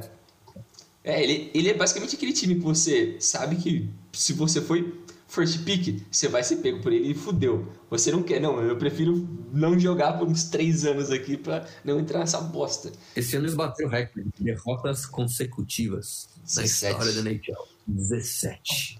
Eles perderam 17 seguidos, cara. É muita coisa, né, cara? Porra. É muita coisa seguido. A, te, a temporada só teve 56 jogos. O que deixa 17. O que é pior ainda, né? É. É tipo um terço é... perdendo seguido. Cara, eles tiveram. Eles tiveram. Acho que eles, até o meio da temporada. Eles ganharam tipo 11 jogos a temporada inteira. Foi um número. É ridículo. É um aproveitamento de 20% em vitórias, né? Com o número de pontos, porque eles perdiam na prorrogação, então ganhavam um pontinho ali. Porra, cara. É. é. Vamos ver. Agora o Eichel talvez vá sair, que é o franchise player deles, e eles ficam como? Mas eu tenho certeza que se eles trocarem, eles vão pegar coisa bosta. Eu tenho certeza. É, eles, eles, não têm um histórico bom de trocas, né? Mas eu acho que eles vão pegar, tipo, eles vão pedir um center para substituir o Eichel e no mínimo um first round pick. Mas isso é, é pouco por ele. Isso é pouco, pelo Eichel. O Eichel vale tipo umas três first round picks, tranquilo. Não é o McDavid que vale tipo 10. Mas é, é isso, é complicado. Mas esperar aí é, fica com. É, esperar que eles melhorem, mas é, o Buffalo eu não imagino eles. É, eu acho que. Eu não acho que eles vão conseguir trocar o, o, o, o Icon. Eu acho que eles vão ficar com o Icon, mesmo emburrado lá. Acho que eles vão ficar com ele pelo menos essa temporada. Que é aquela coisa, né, cara? Se você troca o Icon e o Icon joga bem no outro time, isso qualquer esporte. É. Né? Você, você troca um cara que é pra ser o seu cara. E aí ele quer sair, aí você troca ele e ele destrói em outro lugar, você fica parecendo um otário, né? É. A culpa é isso tudo. É. Então. A não ser que você tenha, tipo, 10 piques e isso vale a pena. Porque algum desses caras vai meio que tampando o é, buraco ali. Sim, né? No, principalmente no draft do ano que vem. Eu, eu se fosse os caras eu fosse trocar o Eichel, eu trocaria tudo por pique ano que vem. É.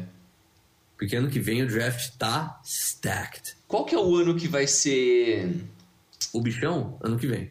Não, porque tem aquele canadense que tem Ah, ele tá com 16 15 anos ainda. Tem É, mais 15. anos. São mais Pô, 3 anos, né? O cara é tipo o McDavid. É.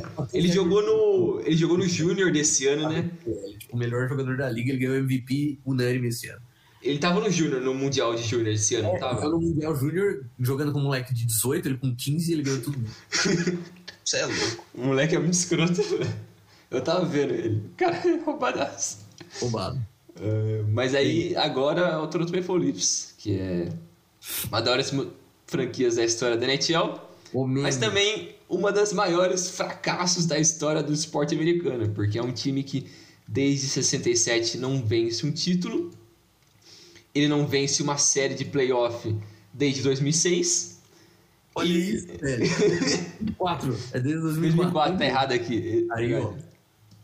Não, ele foi quatro vezes pro playoff desde 2006, eu acho que é isso. Isso. É. Mas ele nunca venceu desde 2004, é isso. E é um time que, como eu disse, a última vez que foi campeão foi em 67. Teve anos nojentos na década de 70 e 80, uma das piores coisas da história do universo.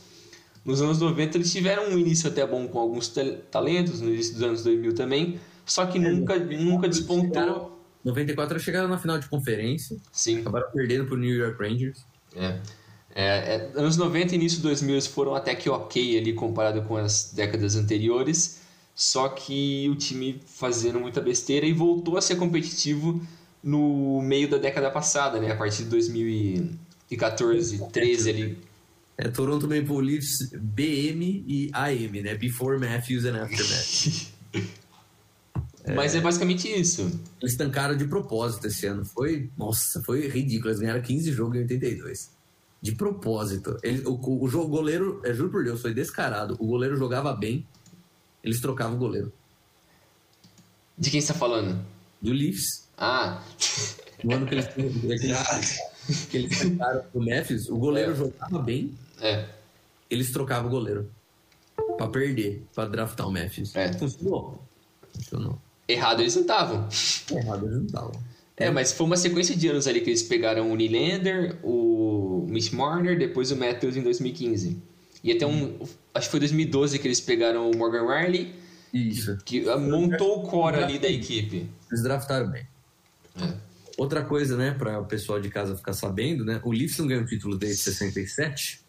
Até 70, a liga só tinha seis times. Então, o Leafs ganhou um título com mais de seis times na liga. Ô, Rodrigo, é o rancor, é o cara aí, coração. É assim, Coração é, ruim. quando você coloca em perspectiva, a liga hoje tem quantos times? 32 a partir do mês que vem. É. Maravilha. Você coloca isso em perspectiva, dá uma diferença, né? Dá um. Ah, dá uma bela Dá pra diferença. chamar de time grande? Ah, não dá. o cara cuzão. Não, não. E o Red Wings? E o Red Wings? O Leafs... Ó, o, Não, Red, o Red Wings é o Red Wings. 2008, pô. Sim, mas oh, aqueles anos 80 deles também foram zoados, velho. Ah, foram, mas até aí. tem- Foram, né? Pô, mas o Red Wings tem de, de uma sequência de playoff fodona, É. até, sei lá, uns Não, três Red anos Wings atrás. É, é complicado. Eles não são Habs, né? Mas é que aí é. Não, o Rebs é é- roubado, roubado. O, o Montreal é roubado por causa que tinha aquela lei de eles poderem draftar os, os canadenses e franceses antes de todo mundo. Aí ferrou, né? É, mas o que acontece do Leafs é, é um time com muito dinheiro, e a gente sabe disso. Antes do salary cap, eles chutavam o balde, porque é um time ficar maior. Ele, o Toronto Maple Leafs, Montreal Canadiens e New York Rangers são os times mais ricos da liga. Eles moem dinheiro. Hã? Eles moem dinheiro toda hora. dinheiro, eles ganham grana roda. O Toronto Maple Leafs é o maior time do Canadá em questão de fanbase. Tem em todo lugar, chove torcedor do Maple Leafs em qualquer lugar. Você vai no... Eu já fui um jogo de Vancouver com... contra Toronto, juro por Deus, tava 60-40 o estádio. Era 40% era torcedor do Leafs, porra, e fica 5 horas de avião, velho. É longe pra caralho. Você chutar uma árvore no Canadá, cai meia dúzia de torcedor Ah, do Leafs. Torcedor, cai mais torcedor que folha. Exatamente. Então, é, é um negócio complicado, porque, tipo, eles têm muita fanbase, eles têm muito dinheiro, é um time super representativo, os fãs são apaixonados, mesmo nessa desgraça. E você vê, eles têm os top contratos da liga são quase todos deles. Eles gastam mais de 10 eles gastam mais de 30 milhões em três jogadores, que para um cap de 80, para você botar um time de 23 negro no gelo, É muita coisa, né? E, e mesmo assim não consegue playoff sucesso. Eles sempre saem no first round. Esse ano eles estavam três jogos a um contra Montreal. Montreal classificou na última posição da divisão. Eles cagaram isso. Tava 3 a 1 Pipocada! Foi feio demais. Eles tiveram Matthews, que é candidato a Hart, que é MVP, e foi o líder do, da, da liga inteira em gols. O cara teve um gol. Eu acho que ele deve ter dado tipo uns oito chutes na série inteira. Foi ridículo. O outro cara com o segundo maior contrato dos caras machucou no primeiro jogo. O, o cara com o terceiro maior contrato do, do, da, do Leafs, que ainda é o sexto maior contrato da liga, sexto ou sétimo, ele não teve zero pontos. Mitch Marner não fez nada. O principal jogador da equipe foi o Nylander. Foi o Nylander, que é um cara que ganha seis contos. Os caras ganhando 11 lá não fizeram nada. E, e foi complicado, cara, porque todo mundo fala, ah, esse ano vai dar Leafs, plan the parade, né? Já prepara a parada para isso. Mas, sinceramente, se tivesse o Tavares, eu acho que teria fechado a série. Talvez, Eu acho que mas tinha boa chance. Mas não assim, não acho que ia ganhar tudo, mas eu acho que fecharia a série pelo menos. não, talvez fechasse a série. Aí você vai olhar para os números do Carey Price quando ele tá facing elimination. O Carey Price virou o Carey Price esse ano. É. E e foi complicado porque desde então eles sempre perdem para Boston. Aí ano passado eles perderam para Columbus. E É, antes de. Boston, perdia sempre pra Washington. Sempre para Washington. Isso tipo é sempre tudo certo. Nossa, é uma desgraça. Aí esse ano de novo, jogo 7. E aí o meme explodiu. É um time que tava com tudo, terminou em primeiro na divisão canadense. É, tava voando. Nossa, líder em ponto para rodo, tava todo mundo jogando bem pra caramba. Acharam o goleiro finalmente. Sempre falaram que o goleiro era um problema. Pô, acharam o Jack Campbell, jogou muito, que não sei o quê. Perderam pra Montreal. Cara, quando eu vi aquele ulti gol no sexto jogo, eu falei, ah, mano, acabou essa porra, vai tomar no cu, vai E ser. eu zoando o Vinícius a rodo, né? Mas, cara, é um negócio complicado. Eles não chegam desde 94 a uma final de conferência. Eles não ganham uma série faz 17 anos. E é um time que tá sempre gastando. E o futuro não é muito promissor, por mais que tenha elenco, eu não acho que tem potencial não passar essa ramp. Eles não conseguem mudar nada porque todo mundo ganha muita grana por muito tempo. É. E o negócio do, do flat cap atrapalhou demais, atrapalhou Isso, muito. é. O fato da NHL ter entrado dois anos atrás e pro próximo também flat cap, né? Por causa do Covid, o, o, o salary cap não subiu. Isso atrapalhou muito o Leafs, porque ele tava, eles tavam- aquele contrato do Mitch Marner de 7 anos, 10,5 milhões de dólares por ano, era é uma aposta que o cap ia continuar subindo para ele não ficar tão ruim. Né? Porque eles assinaram ele por muito dinheiro. Tem muito nego que joga melhor que o Marner que ganha menos. Só que em Toronto, Toronto é aquele negócio, né? É o mercado tradicional, é o superstar. Você ganha como superstar, né? É, é como, é como você jogar no New York Yankees ou no Los Angeles Lakers. Você tem que. Mano, você vai ganhar muita grana? Vai ganhar muita grana. Mas você vai ter que Aí- fazer valer. Ainda que, por exemplo, o LeBron, independente para que time ele vai, ele vai ganhar a mesma coisa. Mas é porque ele é o LeBron. Porque existe o contrato máximo da NBA. É, mas aí é um cara extra classe, né? Um cara de, de talento geracional. Sim. Mas, por exemplo, vai, pega outro então. Vamos falar de um, um cara que é, tipo, excelente, assim, e que não, não é geracional. O Damian Lillard. Beleza, É. o Lillard. O Lillard ganha um contrato máximo. É. Por quê? Ele ganha o contrato máximo porque tem essa regra. O Mitch Marner, ele não ganharia o dinheiro que ele ganha em Toronto e outros mercados. que como a NHL não tem isso, né, de contrato máximo, ele ganha muita grana que em outros lugares ninguém em sua consciência ia oferecer a grana. É. Oferecer pra ele. Ele é bom? Ele é muito bom. Gostaria de ter ele no meu time? Gostaria. Por aquele cap hit? Hum, não. É, é porque É ele é, ele é um cara que vale um 9, 9,5 ali. Possivelmente. 11? Não. 9. 9 pra ele eu acho que é o número certo. Tipo, e 2 milhões faz diferença. É. Dá pra você trazer um, um defensor um pouco mais elevado. Você tem um defensor aquele, problema você paga do dois a mais, você já pega um defensor de É um outro nível. O, G, o, G- o Leafs ele foi montado skill over size, e isso é uma coisa que eu discuti com o É. Vini. Se olhar para os últimos campeões do Stanley Cup, é size. Tudo, ah, o Tampa Bay Lightning ganhou ano passado, provavelmente vai ganhar esse ano também. Tá 2 a 0 já contra Montreal na final. É, é skill, é que é muito skill. E o Tampa Bay tá 20 milhões acima do cap porque não tem cap nos playoffs. Então, isso já aí já é outra discussão. É, eles fazem uma mano- manobra ali e tal, todo um É, esquema pra mas- conseguir jogar. Agora, por exemplo, você pega antes St. Louis Blues, os caras são gigantes. É. Washington Capital, os caras são grandes. Pô, o Leafs ele foi com aquela approach de skill, mas é um time que os caras chamam de soft. Né? Não É. tomam pancada. No hockey você precisa tomar pancada pra ganhar, né? Principalmente nos playoffs, que os caras não marcam a falta. É. Final ainda, você tem que matar alguém pra ser falta, basicamente. Então, É, e, o, e até o negócio que eu tava falando com você nesse mesmo período aí que eu tava falando com você disso, é o que o Caio Dubas, que é o cara que, que lidera essa parte do elenco do. É o GM, né? É, ele é o GM.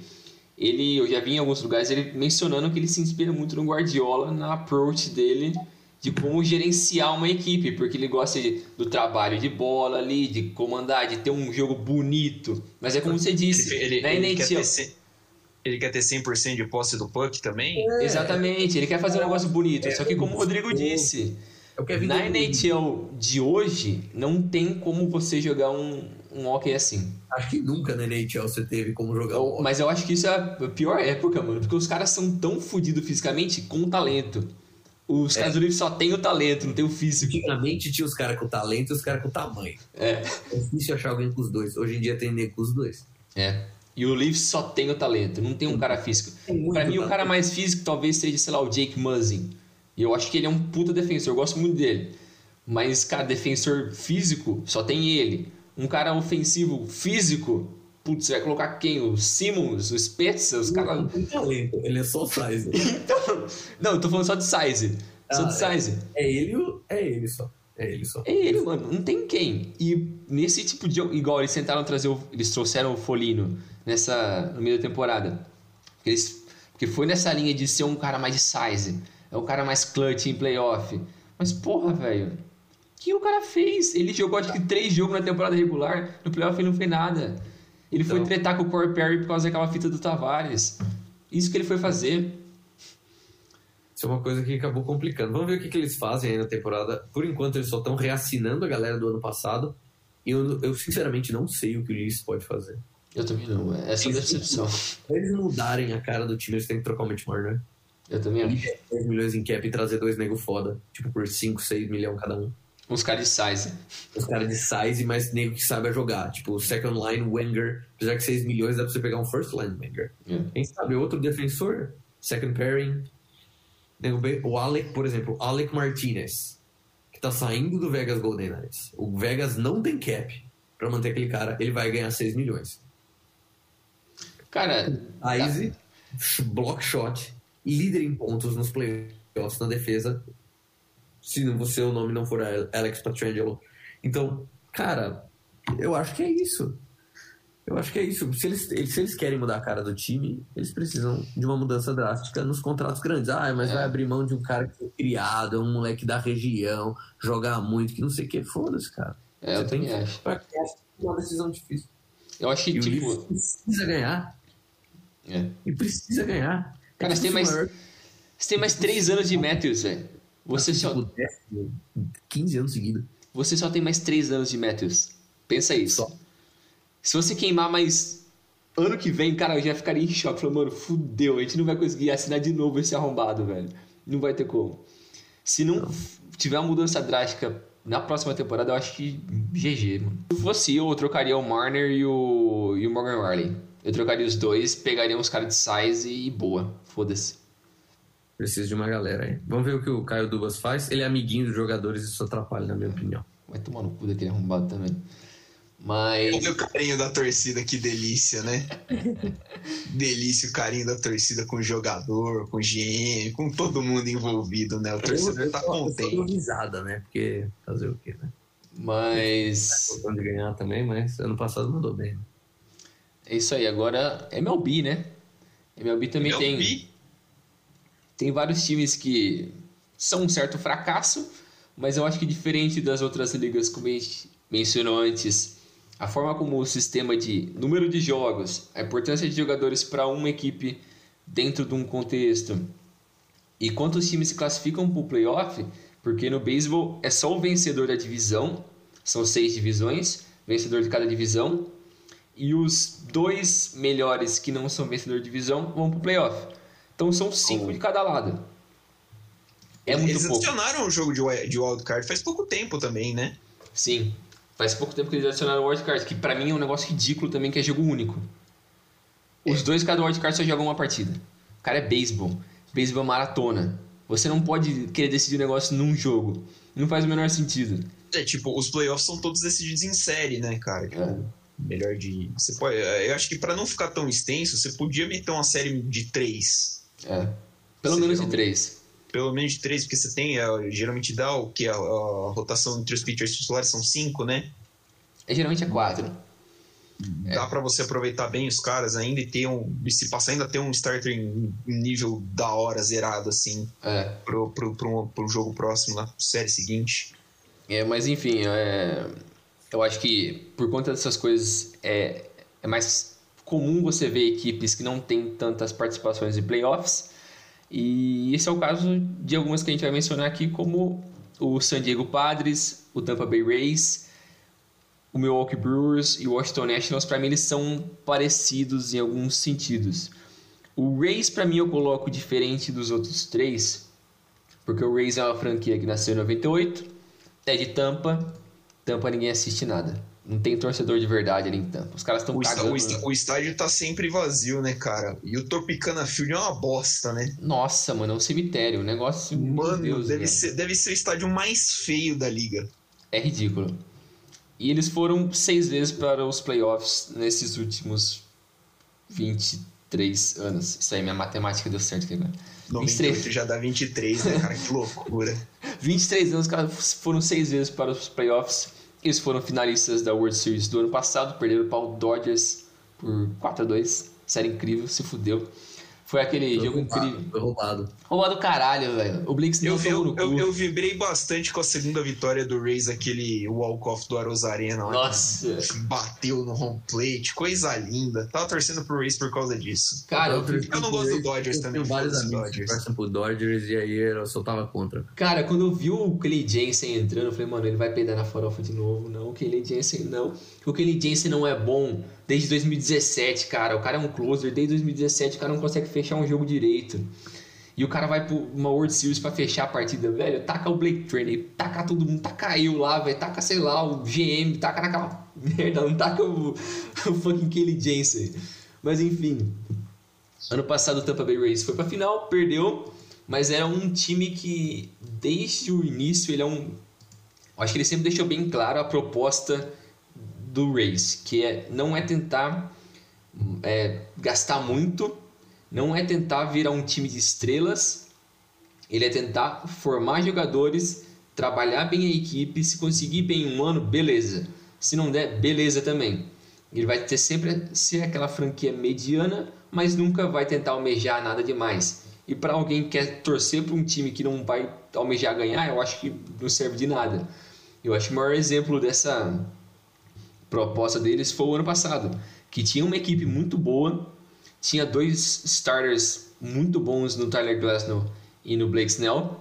O Blake Snell é um cara que já ganhou Cy Young, que é o melhor pitcher da, da conferência. Ele ganhou, se não me engano, em 2018. É, ele é um dos maiores pitchers da liga. O cara joga muito e ele tinha um contrato super saudável. Se não me engano, ele tem mais três ele tinha mais três anos de contrato e era na casa dos 15 milhões por ano. É muito baixo para um cara do nível dele. E o que, que o, o Race fez? Acabou a temporada, trocou os caras pro, pro Padres, mandou o melhor jogador deles com um contrato baixíssimo pro Padres, porque eles preferem não gastar dinheiro. Quanto menos eles puderem gastar, mais eles ficam felizes. Então essa é a proposta do time, e eu acho que isso só diminui cada vez mais o tamanho deles, porque eles muito provavelmente nunca vão ganhar um título com uma proposta dessa num mercado onde não tem salary cap. Então, quem tem mais dinheiro vai trazer os melhores jogadores, então você vai fazer o que você quiser.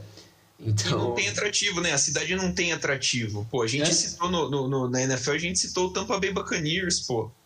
Tem o. Você falaram do Tampa Bay Lightning, no, também citaram o, o Lightning na, na, na NHL, cara, sabe? Porra, é, é, é, parece que o negócio já entra meio sem, sem, sem intenção nenhuma né, de ser é. competitivo e acho que isso acaba atrapalhando até o desenvolvimento do esporte em certos pontos. É, porque acaba virando um, um, um, time de turista, né? Porque o cara da cidade ali não torce ali pro time. Ele vai ver o time visitante. É. É, então, isso é meio complicado. Então, sei lá. O Lightning, eu acho que é a exceção de tampa, porque é um time fudido. Então, você, você vai querer ver os caras fudidos que estão ali. O time é vencedor, é muito competitivo. Mas o, Ray, o Rays, por mais que tenha um time bom, não é um time com super estrelas. O melhor cara deles eles mandaram embora, então, meu, não tem muito o que você esperar de um time desse. Aí, seguindo, tem o Padres, que, cara, San Diego, né? San Diego, o que você espera de San Diego? Uma, uma cidade. É... Nem o Chargers aguentou San Diego. Cara, é tipo. É tipo o Rio de Janeiro, cara. Só tem gente escrota ali, praia. Não, pô, Rio de Janeiro, Rio de Janeiro, Rio de Janeiro ainda tem uns times de sucesso, né, pô? Os times aqui ali. Pá. Tem o Vasco. Pô, San Diego, San Diego teve o Clippers e o Chargers, né, meu? Nossa Porra. senhora. É só. é só coisa eu boa. Sei, eu não sei qual é que o padre está lá ainda, tá ligado? Tá agora lá porque tá tipo um time bom, né? Que até é, um... agora, agora, agora tá empolgando, né? O torcedor tá acreditando. Pra vocês terem noção, é um time que existe desde 69 e foram seis vezes para os playoffs. Em set... 70, eu ia falar? Em 30, 70, 51 50. anos. É quase uma vez por década. Só pra festejar, vamos essa vez pro playoff, depois vamos ficar passeando aqui por mais né, uns tipo, 10 anos. Apro aproveita pra ver essa derrota nessa série aqui, porque daqui, depois é só daqui 10 anos. Vocês vão se fuder. Ai, só, só o seu filho vai conseguir ver você. Seu neto talvez consiga ver o time ganhando dois jogos na série. Negócio bonito. Cidade em festa. Mas esse, o tópico do Padres é algo que a gente tocou bastante na entrevista com o Pedro, o jornalista Sim. americano que a gente, do The Athletic que a gente entrevistou alguns, alguns meses atrás. Para quem quiser também ir atrás, foi uma entrevista bem bacana e ele conta um pouco desse negócio do Padres, que é um time que sempre fez péssimos investimentos, como vários desses clubes aqui, e, e o problema dele também é, é por ser em San Diego, mas o time nunca soube trabalhar com o farm system. Nunca soube faz, saber exatamente o que fazer. Ele era, como a gente tinha falado também do. Ah. Cara, agora fugiu da minha memória. Que sempre gasta com superstars e paga um salário altíssimo e não, não liga muito pra, pra quem. Pro, pra vida útil do cara ali e o contrato Los Angeles dele. Angels of Anaheim. É basicamente isso. Outra porcaria. Que os caras, eles. Parece que não, não vem uma lógica muito nisso. Eles veem o cara ali quando eles trouxeram. Se me engano, trouxeram o Matt Camp em 2014. Matt Camp já era, nossa, cozidaço no Dodgers, o cara velho, gordo, pesado, não conseguia fazer mais nada. Aceitaram o contrato dele, pegaram uns três caras que o Dodgers não queria, puxaram pro time e só atrasou o rebuild deles, que é aquele time que tá no eterno rebuild de 15 anos que nunca parece que sai do limbo. Mas agora tá tendo um time muito competitivo, porque tem o Tatis, tem o Blake Snell, trouxeram o Yu Darvish, tem muita gente boa. Mas. Ah, eles vão perder pro Dodgers de novo. Não tem como, o Dodgers é incrível. Melhor franquia da história do universo. É, eu senti muito clubismo nessa sua, nessa sua parte aí. Vou torcer ferrenhamente pro, pro, pro, pro Padres atropelar o Dodgers, já que o meu Cardinals, pelo jeito, não vai, tá, mano. Não vai. Não vai. Nossa senhora. É, eu vejo, vejo o, o, o time do Cardinals postar no Twitter. Não, pô, toma aqui essa rebatida do Arenado. Lindo. O maluco rebate um home run por jogo, quase. Toma uma dupla, toma isso. Aí você vai ver o placar 7 a 3 5 a, 5 a 2 Ah, plantar batata, vai. Os caras não tem pitcher que presta, mano. O único bom deles é o Flaherty. Que é o único é que o presta. Só ele. Os caras se livraram do. Não, o Wayne tá lá ainda. O Wayne tá o lá. Tá lá. O Wayne tá lá. O Wayne tem 600 anos também já, né, pô? Porra, o Wayne tava quando eles ganharam a World Series lá em, sei lá, 2004. 2005, 2005. acho. Nossa, que assim. ele, ele e o Molina têm o maior número de starts combinados juntos, né? De é. pitcher e catcher da, da MLB. Passaram dos 500 já. Só que são quase dois senhores de idade, né? Falou que é o Adam Venatieri da MLB. é quase isso, pô. É quase isso. O, o Molina, o Molina ainda é um bom catcher. O Molina é um bom catcher. né? O Molina é um bom catch. Mas aqui meio dando um. Deixa eu dar uma corrida aqui. É, eu acho que vale a pena citar o Brewers e o Nationals. Eu acho que eles são dois exemplos também parecidos com o do, Pedro, com o do Padres, que não trabalharam muito bem em Farm System. O, o Nationals ganhou um título em 2019 com o seu melhor elenco. Parece que tudo deu certo ali com os jogadores jovens, alguns experientes. Por mais que eles estavam perdendo várias vezes na, no playoff por uns seis anos seguidos, mas conseguiram dar certo em 2019. Mas, eu, sei lá, eu queria tocar no tópico do Angels e do Cubs, porque esses dois eu acho que é inacreditável. Meu ódio pelo Angels é. Cara, eu já falei um pouco antes, né? Porque o Angels é o time que tem o Mike Trout, que é um dos maiores jogadores de todos os tempos. O cara é ridículo. Ele é roubado em todos os sentidos. Se não me engano, a única vez ele só ficou fora do top 3 de votação para MVP desde que ele começou a carreira dele uma vez. Ele ficou em quinto. Todas as outras vezes ele ficou no top 3 de MVP. São 10 anos de carreira. O cara é um absurdo. O cara é fora de série em tudo. Ele. Cara, o maluco é uma máquina. Ele carregou esse time por vários anos sozinho. Eles trouxeram para tentar meio que fazer o duo com ele. Eles trouxeram o. O cara do Cardinals, sei lá, o pesadão. Ah, O, Albert Pujols. o Burros Isso, eles, trou- que agora ele tá no Dodgers, né? Eles, tá no Dodgers. eles fizeram o buyout dele, mas deu super errado o Pujols. E agora, pra mim, é pior ainda você olhar pra esse, esse time do Angels, porque eles têm o Anthony Rendon, que é um dos melhores terceiras bases da liga, que ele foi campeão com o Nationals em 2019, saiu de lá, pegou um contrato muito bom com, o- com o Angels, aí, aí já pensa, putz, ó, dois caras foda ali no ataque. Pica. Aí eles trouxeram o Shohei Otani, que o Shohei Otani, pra quem não tá ligado, o cara é Ele um- vai ser o MVP desse ano. Eu queria muito, velho, que o Shohei Otani ganhasse. Porque ele é um, dub, é um two-way player. Two-way player é um cara que joga nas duas funções do jogo. Ele é pitcher e ele também é rebatedor. Ele rebate tão bem quanto, quanto o Mike Trout. Ele é um escroto. E, reba e arremessando, ele, se não me engano, ele só atrai, tá atrás do Jacob DeGrom em... Quando, por exemplo, você tá com dois strikes e você tá em uma chance de eliminar alguém, ele só tá atrás do DeGrom nisso. Ele tem 36% de eliminação quando ele tá com dois strikes. Isso é um absurdo. Ele é o ace da equipe. Só que o problema dele pra mim é que ele é um power player. Ele tem um míssel no braço, ele arremessa a 101 milhas e ele dá home run de 470 pés. O cara é um escroto.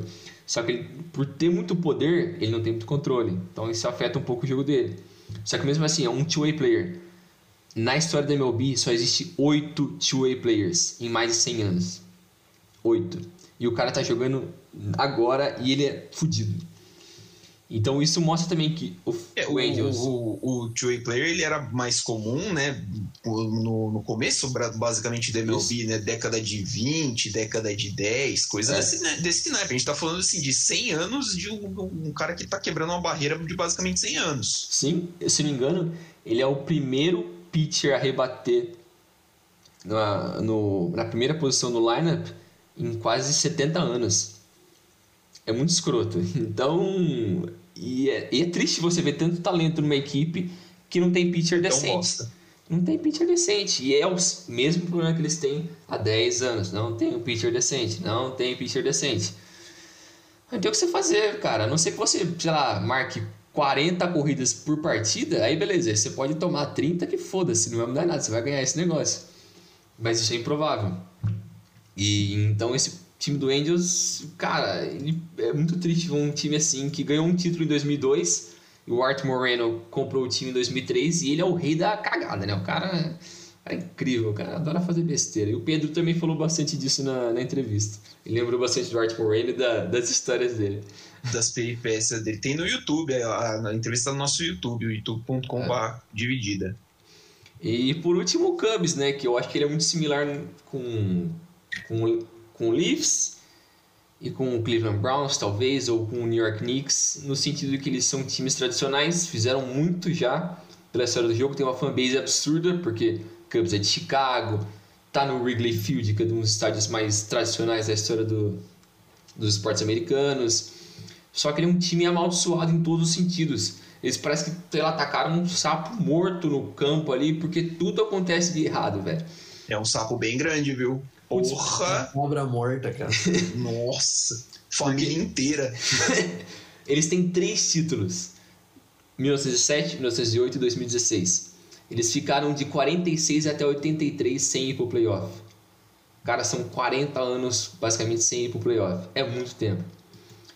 E eles ficaram, durante esse período, foram quase 100 anos de mediocridade ali. Mediocridade pesada mesmo. Foram algumas vezes nos anos 30 e 40 para World Series, mas fora isso, foram períodos horríveis que eles também são conhecidos pelas maldições, né?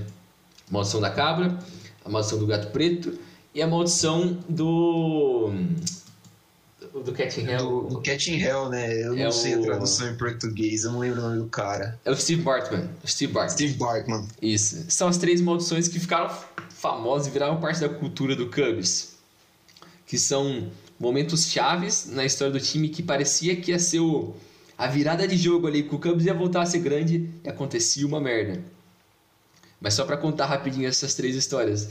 A, do, a da Cabra foi que na final, no jogo 6, eu acho, da final da World Series de 45, um dos torcedores do Cubs que tinham como mascote dele uma cabra, ele quis levar o, o bicho pro jogo.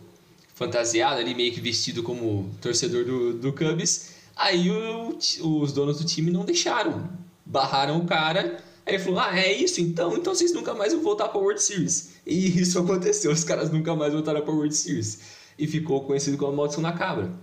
Depois, se não me engano, em 68 ou 78, algo assim. E uma partida era, acho que final de conferência. O Cubs estava ganhando a série, acho que era jogo 3, 4. Entrou um gato preto no campo, atravessou o campo inteiro. Perderam a série, se Acabou. fuderam, ficou mais um tempão sem ganhar nada. Chegou em 2004, final de conferência contra o Boston. Boston O do, o do é 2004? Eu achei que fosse mais antigo. Não, é, é 2004. 2003, 2004. Nossa. Aí eles estavam ganhando a série de 3 a 1 Tava no jogo. Não, tava 2 a 1 tava no jogo 6. Eles poderiam fazer 3 a 1 na série, não. A matemática tá Pera aí, que a errada. conta não tá batendo. Acho que era jogo, acho que era jogo 4, né? Era jogo 4, isso. Eles estavam vencendo o jogo, poderiam ah, dar um passo a mais na série, basicamente matar. Aí numa fall ball, que o Cubs estava defendendo, foi uma fall ball. Aí o, o outfielder poderia pegar a bola e eliminar o cara e assim continuar a partida. O torcedor foi lá e pegou a bola. E os caras não eliminaram, é Mas, assim, um não, efeito não- não bola é de que ele pegou a bola, ele fez o movimento pra pegar a bola e deixou a bola cair. é, também. Tipo, ele não somente não deixou o catcher, o cara, o catcher não, o jogador do Ele Curry fudeu tudo. pegar, ele simplesmente atrapalhou, o cara derrubou a bola, tipo, a jogada não continuou, mas ele tirou uma eliminação do time. Sim, e depois dessa eliminação que não existiu, começou o efeito de bola de neve, eles perderam a partida, perderam a série e continuam se fudendo. Tanto que o cara, cara- virou evento de Halloween agora. O pessoal se veste como Steve Bartman nos Estados Unidos Ele virou Halloween. inimigo número um da torcida, o cara foi perseguido, teve que sair da cidade e os caramba. É. Ele, se não me engano, ele ganhou um anel em 2016 quando o Cubs foi campeão. Porque aí fizeram lá um negócio, né? Entraram meio que em paz, assim. Coitado dele. Mas eu acho que é isso. Eu acho que essas são as principais histórias, assim. É, eu, eu, eu lembro, da, eu lembro do- da, da World Series que o Cubs ganhou 2016. eh, em cima do, da, do Nationals, claro, né? Nesse último ano, porque em 1903 eu não era vivo. É, e tinha muito isso, porque, a, a- se não me engano, eram as duas maiores secas né, da MLB, que era do Cubs, que tinha mais de 100 anos, e o, o Cleveland Indians, que não ganhavam a World Series há 60, 70 anos, uma coisa assim. É, e o Indians estava 3x1 na série. O Indians estava 3 a 1 na série. Foi o ano que o Warriors perdeu uma série de tendo liderado 3 a 1 também, né? É, foi o ano de Cleveland, porque o, o Cavs ganhou, aí pensaram que o Indians ia ganhar, todo mundo falou, nossa, até o Browns vai Nossa. ganhar esse ano. Aí não. E aí eu não, Não. viu. Foi uma das melhores World Series que eu vi, cara. Perde ainda pra de 2011, mas foi uma das melhores World Series que eu vi. Essa foi muito boa. Aquela do Texas Rangers, nossa, foi animal, velho. Nossa senhora, Aquela foi bom demais. Aquela foi Nossa. muito boa. Eu queria achar a narração em português daquele jogo 6. Eu acho que foi o Rômulo Mendonça aqui na rua. Ou foi o Everaldo Marques, não lembro. Eu queria achar de novo, mas Nossa. nunca mais achei. Aquela foi incrível. Mas eu acho que é isso aí. Vamos fechar meio que citando melhor ou melhor, pior cidade, pior. A, a melhor, né? A melhor, acabamos de passar uma primeira metendo pau em um monte de cidade americana. que é A melhor agora. É, vamos aí, galera. Eleição. Não precisa nem justificar muito nada. E, e, é, pra vocês, qual que é a pior franquia dos esportes americanos? Por, por esporte ou no geral? Geralzão. Cara, eu vou falar o Coyotes. Cara, pelos memes é, e recente, as merda de gerenciamento Arizona Coyotes. Eu voto no Timberwolves. Né? Só pra ser um pouquinho diferente também. Eu vou votar no Timberwolves, que é horroroso demais. Mas o par é duro entre Timberwolves, Coyotes e Texans. Eu acho que o negócio é nojento. Texans, é. Não, assim, é um poço de lama Tristeza, né? e tristeza e lágrimas pro torcedor. E a pior, cidade? a pior cidade? Caralho.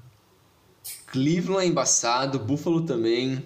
Foi embaçado. Eu não gosto de Columbus porque literalmente só tem o Blue Jackets e não tem porra nenhuma na cidade. No resto do estado também. Tem o Crew, o Columbus Crew. A gente não Ah, falou de MLS, né? nossa. Porque, assim, um total de, sei lá, 15 pessoas se importam com a MLS. Nossa, Major League Soccer, pelo amor de Deus, né? Eu, eu confesso que eu gosto, mas eu tenho gostos muito peculiares, né? Então eu não julgo as pessoas que não gostam. Cara. United FC e Orlando City. Nossa, Nossa. tenebroso, cara. Deve ser uma boa. Tenebroso. Agora tem clássico A gente assiste o. Campeonato Paulista também, né? É, não dá pra clássico na Flórida. Miami, Miami e Orlando. FC. O time do Beckham e o time do Kaká, que não é mais time, que nunca foi o time do Kaká, na verdade. Não é o time do cara da Wise Up, um negócio assim? É, daquele otário lá. É, um negócio assim. É, Pior cidade. é o Geração de Valor, Ah, tá. o dono do, Hum. do, do Orlando. É, sei lá, o meu voto vai. Eu, eu vou votar em. Putz.